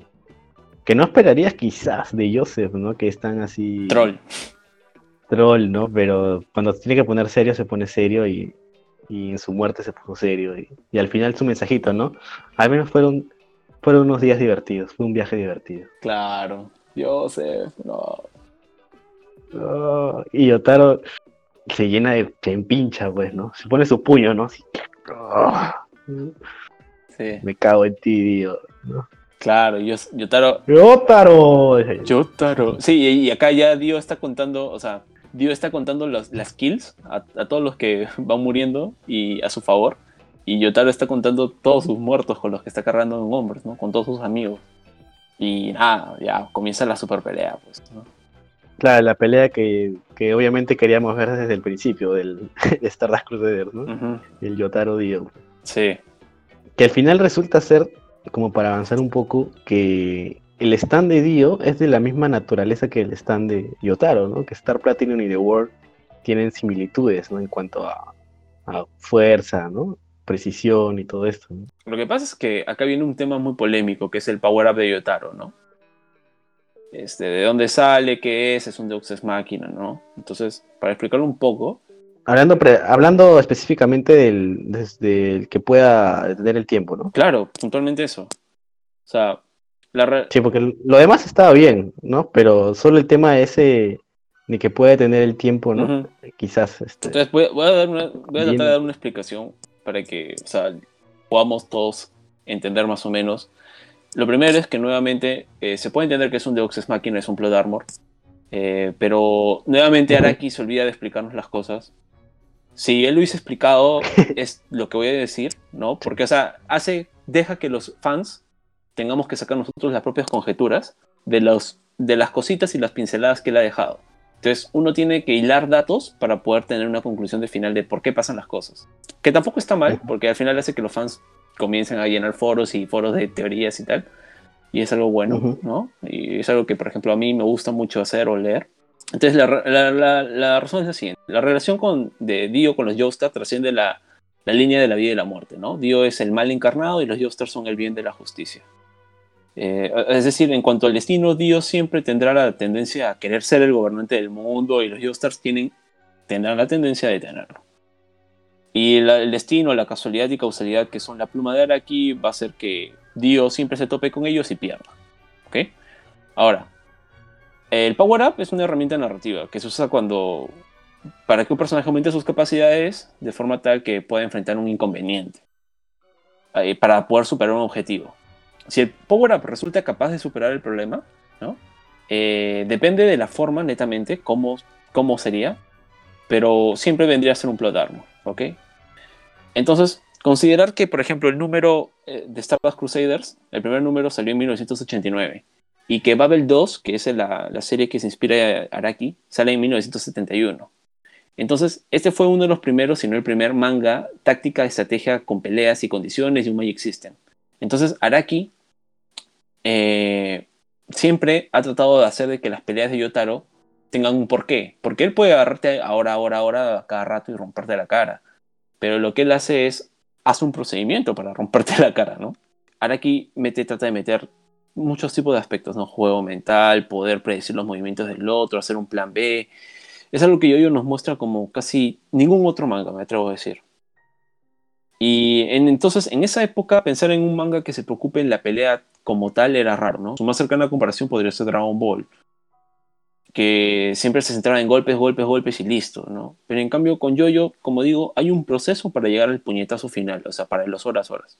Ahora eh, voy a entrar a otro detalle, que es que, uno, son diferentes, pero lo que hay que recordar bastante es que Dio está relacionado con los Joestar, ¿no? Dio quiere ser inmortal, vivir para siempre, que su reloj de vida y muerte no se detenga, ser eterno. También, siendo vampiro, podía congelar o reducir la temperatura de los fluidos, ¿no? Por lo que tiene sentido que su poder de él sea detener, detener el tiempo. Ahora, es clave, es clave, carajo, es clave el cuerpo de Jonathan. Porque, o sea, muchos señalan, muchos de los fans señalan que eh, The World ¿no? no solo representa el ideal de Dio por ser eterno, sino que también la lucha de los Joestars contra él. Es decir, que The World, Zaguardo, este, es la representación de esa rivalidad infinita por la conquista del mundo y proteger el mundo respectivamente. En otras palabras, o sea. Dio en otro cuerpo, en otro cuerpo, tal vez en su cuerpo de él, muy, muy posiblemente hubiese tenido otro stand. Similar, sí, pero otro stand totalmente, eh, en ciertas medidas diferentes, ¿no? Entonces, ¿cómo Yotaro, cómo, ahora vamos al punto, cómo Yotaro obtiene este poder? Pongamos las razones, ¿ok? Stands parecidos, ese es el primero. Tienen velocidad, fuerza, precisión, ambos, ¿ok? Es decir, que si su poder se llega al máximo, ambos teóricamente podrían tener una habilidad semejante. Ahora, ¿hemos visto anteriormente personajes que tienen habilidades semejantes que son cosanguíneos? Sí. Tenemos los hermanos Darby, ¿no? Y también tenemos, por ejemplo, los Joestar. Todos tienen técnicas que son stands que se parecen a enredaderas. Eh, Joseph, el Hermito Purple, enredadera. Holly, su hija, también tiene enredaderas. También. The Passion, que es el stand del cuerpo con el alma, con lo que queda de, esencia de vida de, de Dio, perdón, de, de Jonathan en, su cuerpo, controlado por Dio, The Passion también es enredaderas. Y ahora, ¿qué más? ¿Qué hace el poder de The Passion? The Passion toma una imagen espacial, ¿verdad? Localiza a alguien. Eh, Hermeto Purple también toma una foto, toma un, puede capturar un momento, un espacio. Es, también es una técnica espacial. Entonces, si esto por este lado de los Joestar nos damos cuenta que tienen técnicas espaciales, el otro lado de los Joestar posiblemente tengan tiempo técnicas temporales, ¿no? A lo que quiero decir es que posiblemente es de esa rama de Joestar, Yotaro tenía también eh, esta inclinación por el tiempo, de igual manera Jonathan con el cuerpo de Dio que han desarrollado esta habilidad. Ok, eso es por el lado de stands parecidos, ¿no? Ahora, el otro argumento es la sangre de que es lo más importante. O sea, queda confirmado con Hermeto Purple, Holly, Yotaro, Dio, que los tres tienen stands enre- de enredaderas, ¿no? Que permiten ubicar, eh, difieren en el cómo, pero el resultado en esencia es el mismo, ¿no? Entonces Yotaro al enfrentar y entender el poder de primera mano de, de, de tener el tiempo, ¿no? Lo despierta. O sea, siempre, siempre Yotaro tuvo estabilidad, ¿no? O sea, Star Platinum tuvo estabilidad, solo que estuvo dormida. Lo que quiero decir es que eh, Saguardo, sí, es el stand de Dio, ¿no? Pero nace de Dio con el cuerpo de Jonathan, que es totalmente diferente. También recordemos algo importantísimo, que ¿por qué nacen los stands de Hermeto, de Joseph, de Holly de Yotaro? Es justamente porque Dio despierta su stand, Saguardo, con el cuerpo de Jonathan. Si no hubiese sido el cuerpo de Jonathan, ellos no hubiesen despertado su poder. ¿Ok? Entonces vemos nuevamente estas conexiones metafísicas eh, de alma, conexiones existenciales entre ellos. Este, como digo, si Dio y Joseph tienen habilidades parecidas, ¿no? Por el tema de, o casi idénticas, con The Passion y Hermeto Purple, tiene todo el sentido del mundo que Yotaro y Dio también lo puedan llegar a tener con respecto a técnicas temporales. Dio tiene un alcance mucho mayor porque puede contar 9 segundos y Yotaro 4. O sea, sí hay una diferencia. Y si a esto le sumamos el tema del destino, ¿no? de su lucha eterna del bien contra el mal, y de que este Dio siempre va a tener que enfrentarse a los Joestar, y que eventualmente el mismo destino, la pluma de Araki, va a hacer que tengan una misma ventaja, ¿no? Eh, justamente como digo, o sea, si el mal puede detener el tiempo, su antítesis, el bien, por vínculo existencial o como quieren llamarlo, también debería de poder hacerlo para tener este equilibrio. Entonces, claro. en conclusión, es por la. son stands parecidos y es por la sangre Joestar que puede detener este poder Yotaro. Fin. Ya bueno, si alguien escucha y, y- y no le parece que quedó claro, dejen los comentarios sobre cosa, pero. Como es- que, que si, si alguien no está de acuerdo, podemos ir afuera y sacarnos la recocha. Matarnos ahora. ahora, ahora sí mudas, ¿no? No, pero, o sea, en serio sí es un tema bastante, bastante grande. Y, y, o sea, al final puedes hacerte paltas o no, pero me he dado cuenta que la comunidad de Yoyo ha dicho, bueno, pues es un plot armor, es un Deus Ex Machina, da igual. Ok, lo tomo y me funciona a mí. Pero sí, pues hay fans mucho más acérrimos, sobre todo los que están ahorita en el día en el manga con la parte 8, parte 7, que son mucho más tryhards y que tienen nuestras edades, ¿no? O nuestro rango de edad y que justamente buscan que la narrativa tenga cosas mucho más coherentes, ¿no? más precisas, que no sea tan, tan flofa, tan, tan, tan fofa, tan, tan débil en cuestiones de coherencia Tan argumental, Conveniente. tan convenientes, exacto.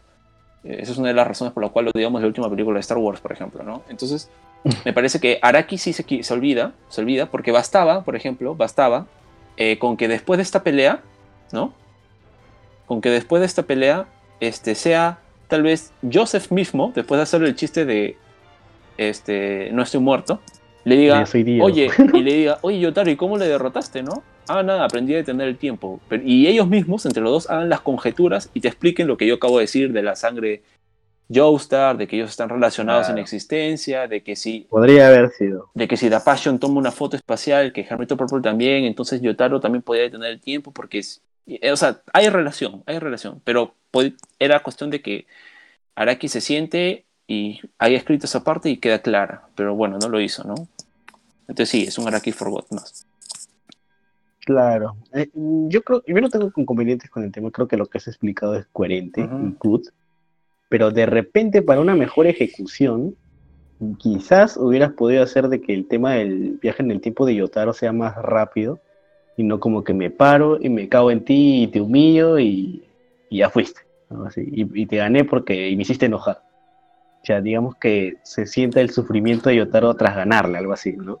De repente lo hubieras podido hacer más realista de esa manera y como que no, no te suene tanto el, pucha, cómo aprendió tanto a man- tan true a man- el manejo en el tiempo y que no, no tenga consecuencias el uso, digamos, acelerado, ¿no? Que a Dios sí le costó aprender nueve segundos, un buen tiempo, ¿no? Porque justamente te dan el flashback de que desde que conoció en Java venía practicando el tema del viaje en el tiempo. Lo que pasa es Quizás para un- darle más fluidez a la, al final, ¿no? para que le cueste más a, a Yotaro, para que sea más como que, ah, me costó más ganarte. Claro. Sí, porque es como que Yotaro al final sudó un poquito nada más, ¿no? Y sangró un poquito también. claro, sí, puede ser. Sí, pues. Ahora, otro tema que quiero aclarar, que muchos se confunden, es si están volando. No están volando, en ningún momento vuelan, de hecho. Lo que pasa es que, como tú estudio de animación, eh, animas esa parte en que es- están, ellos están impulsando, ¿ok? Están con los stands y se impulsan.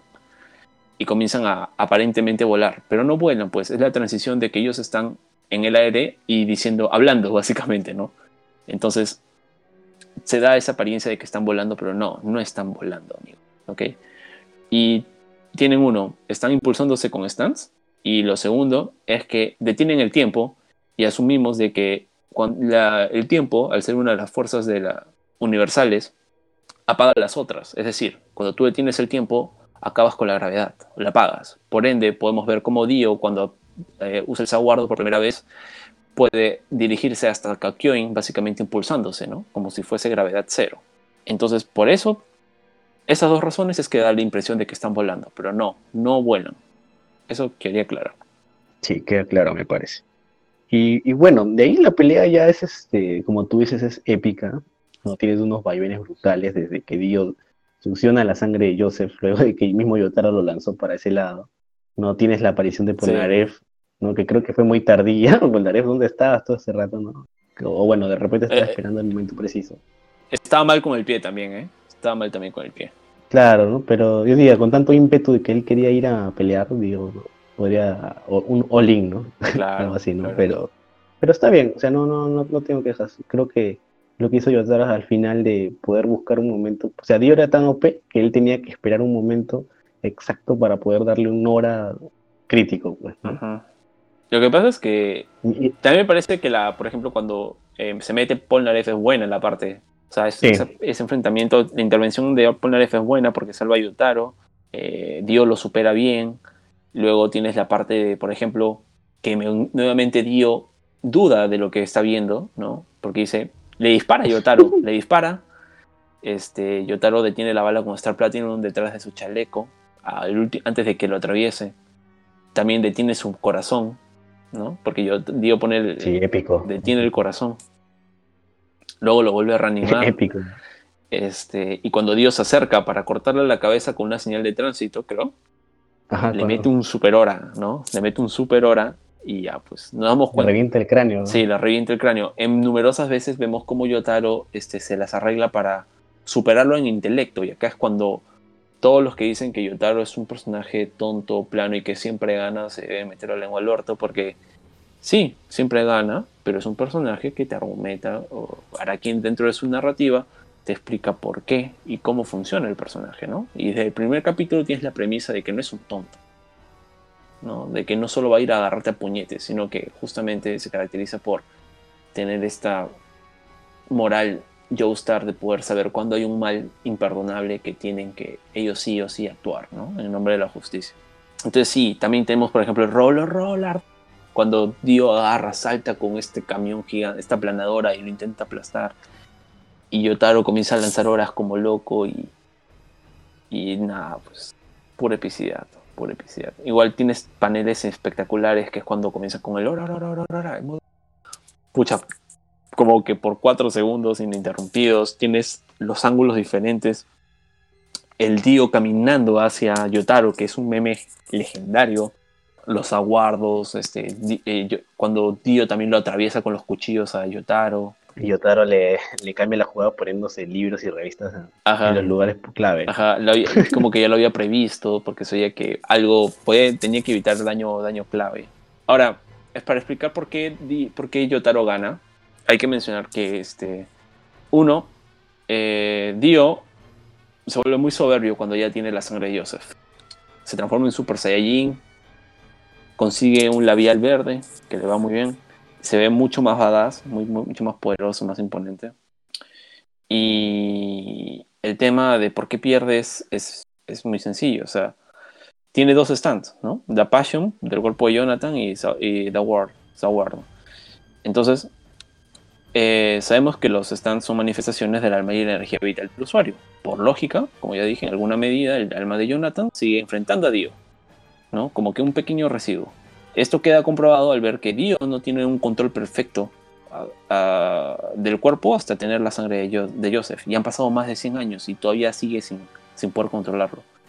También se nos menciona varias veces, y incluso se, se ve en el, anime, en la animación, que la parte izquierda de Dio se demora más en regenerarse. ¿no? Entonces, por consiguiente, ¿qué nos quiere decir? Que la parte izquierda de Dio tiene un punto débil.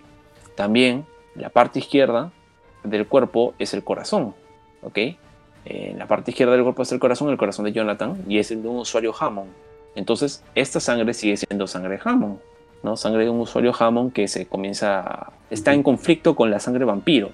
Entonces, este conflicto hace que, por ejemplo, yo, Dio no pueda usar sus técnicas de vampiro como era los rayos láser o poder congelar los fluidos, ¿no? Ahora, tampoco los necesita porque es tan overpower, tan OP, que parece que Dio ha renegado de su orgullo vampiro y lo ha dejado de lado. Incluso hace una mención de que con solo el poder de detener el tiempo le basta para poder conquistar el mundo. Este, siguiendo estoy sumando factores, ¿no? Para explicar por qué le gana. Entonces, eh, el lado izquierdo de Dios siempre fue un punto débil. Aún así, chupó toda la sangre de Joseph. Da igual, sigue siendo el punto débil. Porque recordemos que el Hammond es el punto clave para. Es un daño verdadero, o sea, es la debilidad máxima. Luz, luz, esta energía pura que destruye a los vampiros. Ok, no olvidemos eso. Entonces, y es gracias a esto que el golpe de Yotaro genera una reacción en cadena, ¿no? Haciendo como que explota básicamente. Esa explosión parece, a mí me dio la impresión de que era hecha de un golpe de Hammond, ¿no? Porque vemos como que Yotaro golpea la pierna de, Dio. Ahora Dio hace bien en asegurar el golpe porque Dio va con un golpe en la pierna, la pierna es más fuerte que el brazo. Pero Dio, soberbio y pelotudo, se olvidó de ser precavido, ¿no? Su error como Dio fue ser soberbio y nuevamente eh, jugársela a todos a un movimiento. Entonces va con la pierna. Sabe que puede perder porque está pateando con la izquierda y tiene esa debilidad. Y ya, pues Yotaro golpea.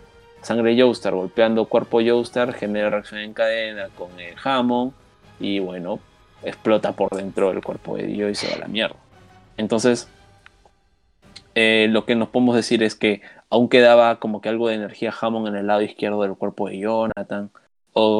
y sobre todo que, bueno, vemos como la, grieta que va creciendo en el cuerpo de Dio atraviesa justamente todo ese lado izquierdo. Y, y este. Nada. Por eso muere, básicamente, creo. ¿No? o sea, Dio pierde porque su debilidad era, un, era el cuerpo, el, cuerpo de un usuario de Hammond. Y tomar sangre de otro usuario Hammond, o sea, no creo que no fue muy inteligente, digo. no fue lo más óptimo, ¿no? Entonces, con el golpe final de, Yo, de Yotaro, lo que me gusta, porque es bastante poético, el sentido de que son los tres Yoyo los que derrotan a Dio, ¿no? Bueno, sí, pues. Claro. No, y... tienes razón, tienes razón. Y por eso lo derrotan. Y ahí Dio pierde. Muy bueno, muy bueno, no voy a pasar. Sí, es que he visto que, por ejemplo, hay gente que cree que simplemente fue un puñetazo con una patada y perdió, pero no, es, hay todo un trasfondo de atrás que sí, nuevamente Araki tal vez debió explicar todo esto a detalle, pero me parece también bueno que, o sea, con un poco de análisis se puede puedes sacar a flote estos puntos, estas observaciones. Claro, pero es que es- lo que pasa es que es pelea, pues, no es este, a veces el texto sobra mucho Claro. cuando estás en una pelea, ¿no? No, no, no, monologar no queda bien, o sea, Lo que pasa es que justamente ese es uno de los temas del anime y del shonen. ¿En qué momentos darle explicación para que no sea anticlimática? Exacto. Sí, sí, sí, sí. Me parece que Yo-Yo lo hace bien, Bien. ¿no? Me parece que Yo-Yo es de los mejores haciendo eso. Pero bueno, finalmente la Dio es derrotado, o sea, el- la sangre de, de, de Dio, la sangre de Joseph vuelve a Joseph, Ajá. no. Él te marca un- una broma que yo pensé que era real, o sea, te juro que me la creí, dije, pucha madre, puede ser. Eso hubiese sido muy cliché, ¿no? La típica de que el malo controla el cuerpo de, de uno de los buenos. Ajá, y después, no, no, era broma, era broma. y le pregunta, ¿no? Y le pregunta cosas este, cojudísimas, pero que solo Joseph sabría, ¿no? Gracioso. Y, y bueno, finalmente terminan este, llevando el cuerpo de Dio al sol y este desaparece, ¿no? Y finalmente el villano ha sido derrotado, el gran villano ha sido derrotado. Ahora, ah, quiero aclarar también otro punto que es por qué revive Joseph. O sea, sí, su alma se fue, ¿no? Pero el chiste es que en Jojo existe el cielo. Y sí, el alma va subiendo y tiene un proceso, pero la pelea de Yotaro y Dio es muy veloz. Es súper rápida. Pero se ve lenta lógicamente porque tienen el tiempo, ¿no? Entonces hay factores que hacen que por qué revive Joseph y es... Él tiene sangre Hammond y su cuerpo es de un usuario Hammond. ¿ok? O sea, la energía vital fluye mejor en él. Luego le colocan la sangre de él con la sangre de Dio, ¿no? Y el al ser Dio vampiro, pero con el corazón de Jonathan, la sangre filtrada por el cuerpo mismo de Joseph, es decir, su sangre Hammond elimina el rastro vampiro y deja la sangre Hammond pura. ¿no? Claro. Entonces, Un ese es un por eso. colador de energía. Exacto, esa es la razón de por qué no se convierte en vampiro, ¿no? Claro, Luego sí. tienes el tema que te mete el tema físico de la reanimación cardíaca, que es la técnica que Yotaro aprendió previamente. Me parece que en realidad ese es un foreshadowing para este momento. Que bien se le bien hizo Araki en ponerlo, ¿no? Sí, sí, sí. Y bueno, yo y es un y es chévere ver un Joestar salvando a otro Joestar. Y por último, no puedes matar a, a Joseph. Sí, me hubiera dado mucha pena que no puedes, ma- no puedes O sea, matarlo, no Me hubiera, mu- me hubiera dado mucha pena, aunque no se ve, pasa muy off, que Yotaro llegue solo a decirle a Holly, "Yo- Joseph murió, o a, a Suzy Q. Sea, me hubiera dado mucha pena ver ese momento. O sea, Claro. Aunque hubieran podido, no, hubiera sido muy pendejo, ¿no? De que, de que hagan el funeral otra vez y Joseph llegue, ¿no? Aquí estoy, llegue con Yotaro, ¿no? No, parece sería muy troll. Sí, Ahora, sí, este fanservice, sí. eh, sí, es un poco fanservice. Ahora, otra cosa es que me parece que Yotaro es cierto, no cambia mucho, ¿no? No es que tiene un punto A y pasa un punto B, no tiene ese tipo de desarrollo de personaje. Es más, porque justamente creo que el- la premisa del personaje es, ya está muy marcada. Es un personaje serio, intel- que tiene un buen intelecto, pelea por la justicia, este, es renegón. Bueno, no es renegón, sino que es serio, simplemente, de pocas palabras.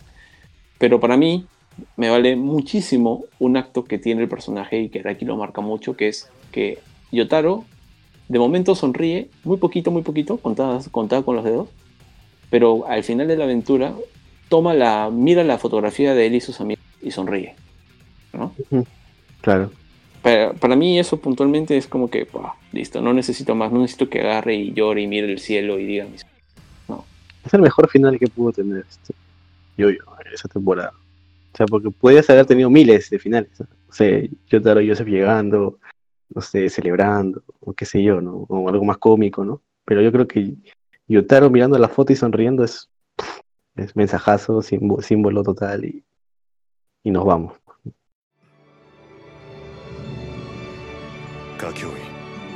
Iggy,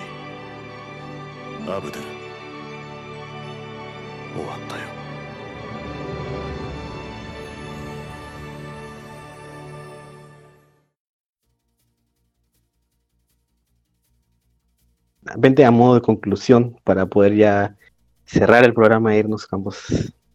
Sigan viendo yo-yo y creo que hay ediciones en el manga que están a full color, hay otras que están en versión blanco y negro. En hispanohablantes creo que Panini los está sacando, si no me equivoco. Pero sí están muy buenos, vienen con tapadura y todo, o sea, vayan y cómprenlo. Incluso hay unos que vienen solo la, por así decirlo, el volumen principal, ¿no? Entonces tienes, por ejemplo, el volumen 30 de Stardust Crusaders, creo que es, que es donde está Dio y Yotaro mirándose fijamente. O sea, tienes ahí un montón para elegir, son buenos. Y respecto a un anime para recomendar, Kakegurui. Creo que nunca he recomendado Kakegurui en el, podcast. ¿Pero de qué va más o menos para animar a la gente? Es un anime de... Sí, sí, sí, es un anime de batallas psicológicas con juegos.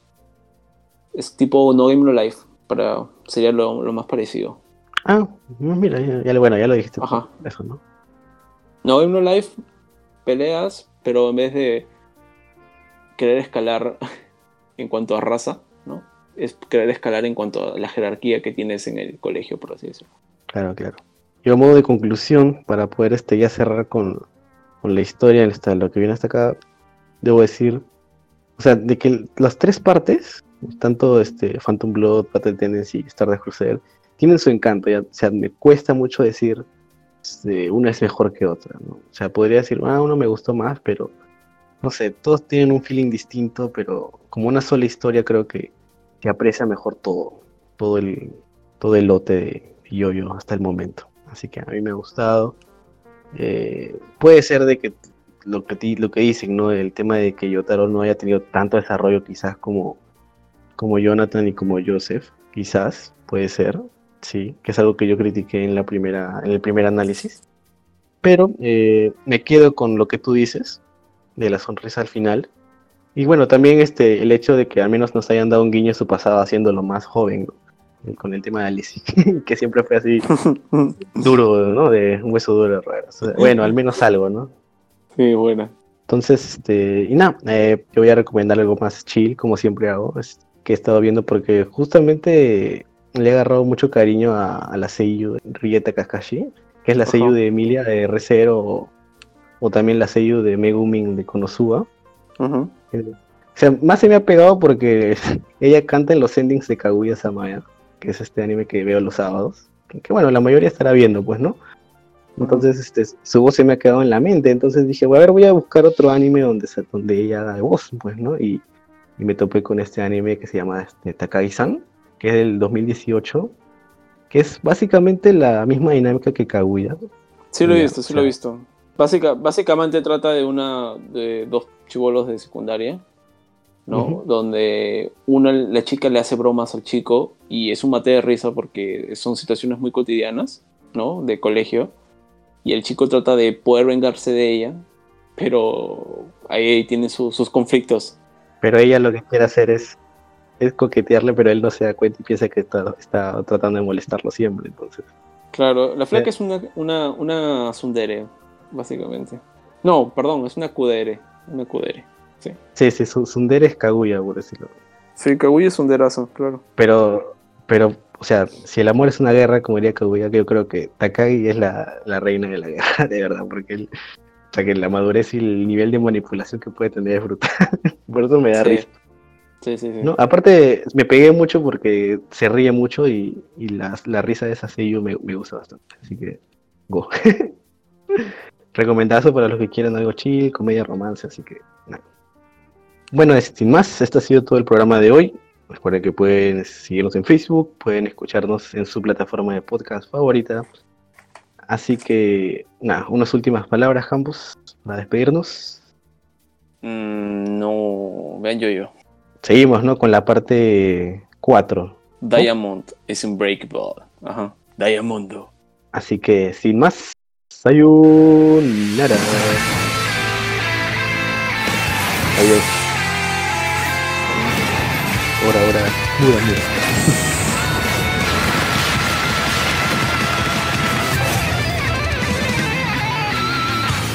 して集いしスターダ100年目の目覚めに呼ばれて男たちは向かう時の砂を越えるジャーニー。鎖のよ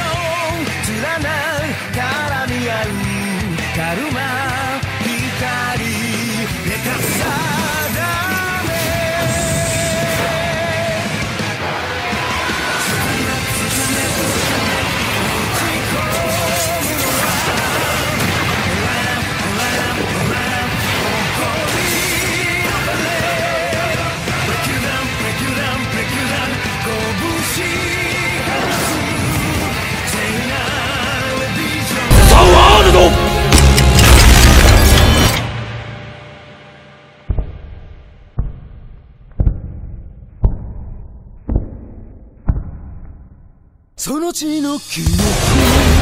俺は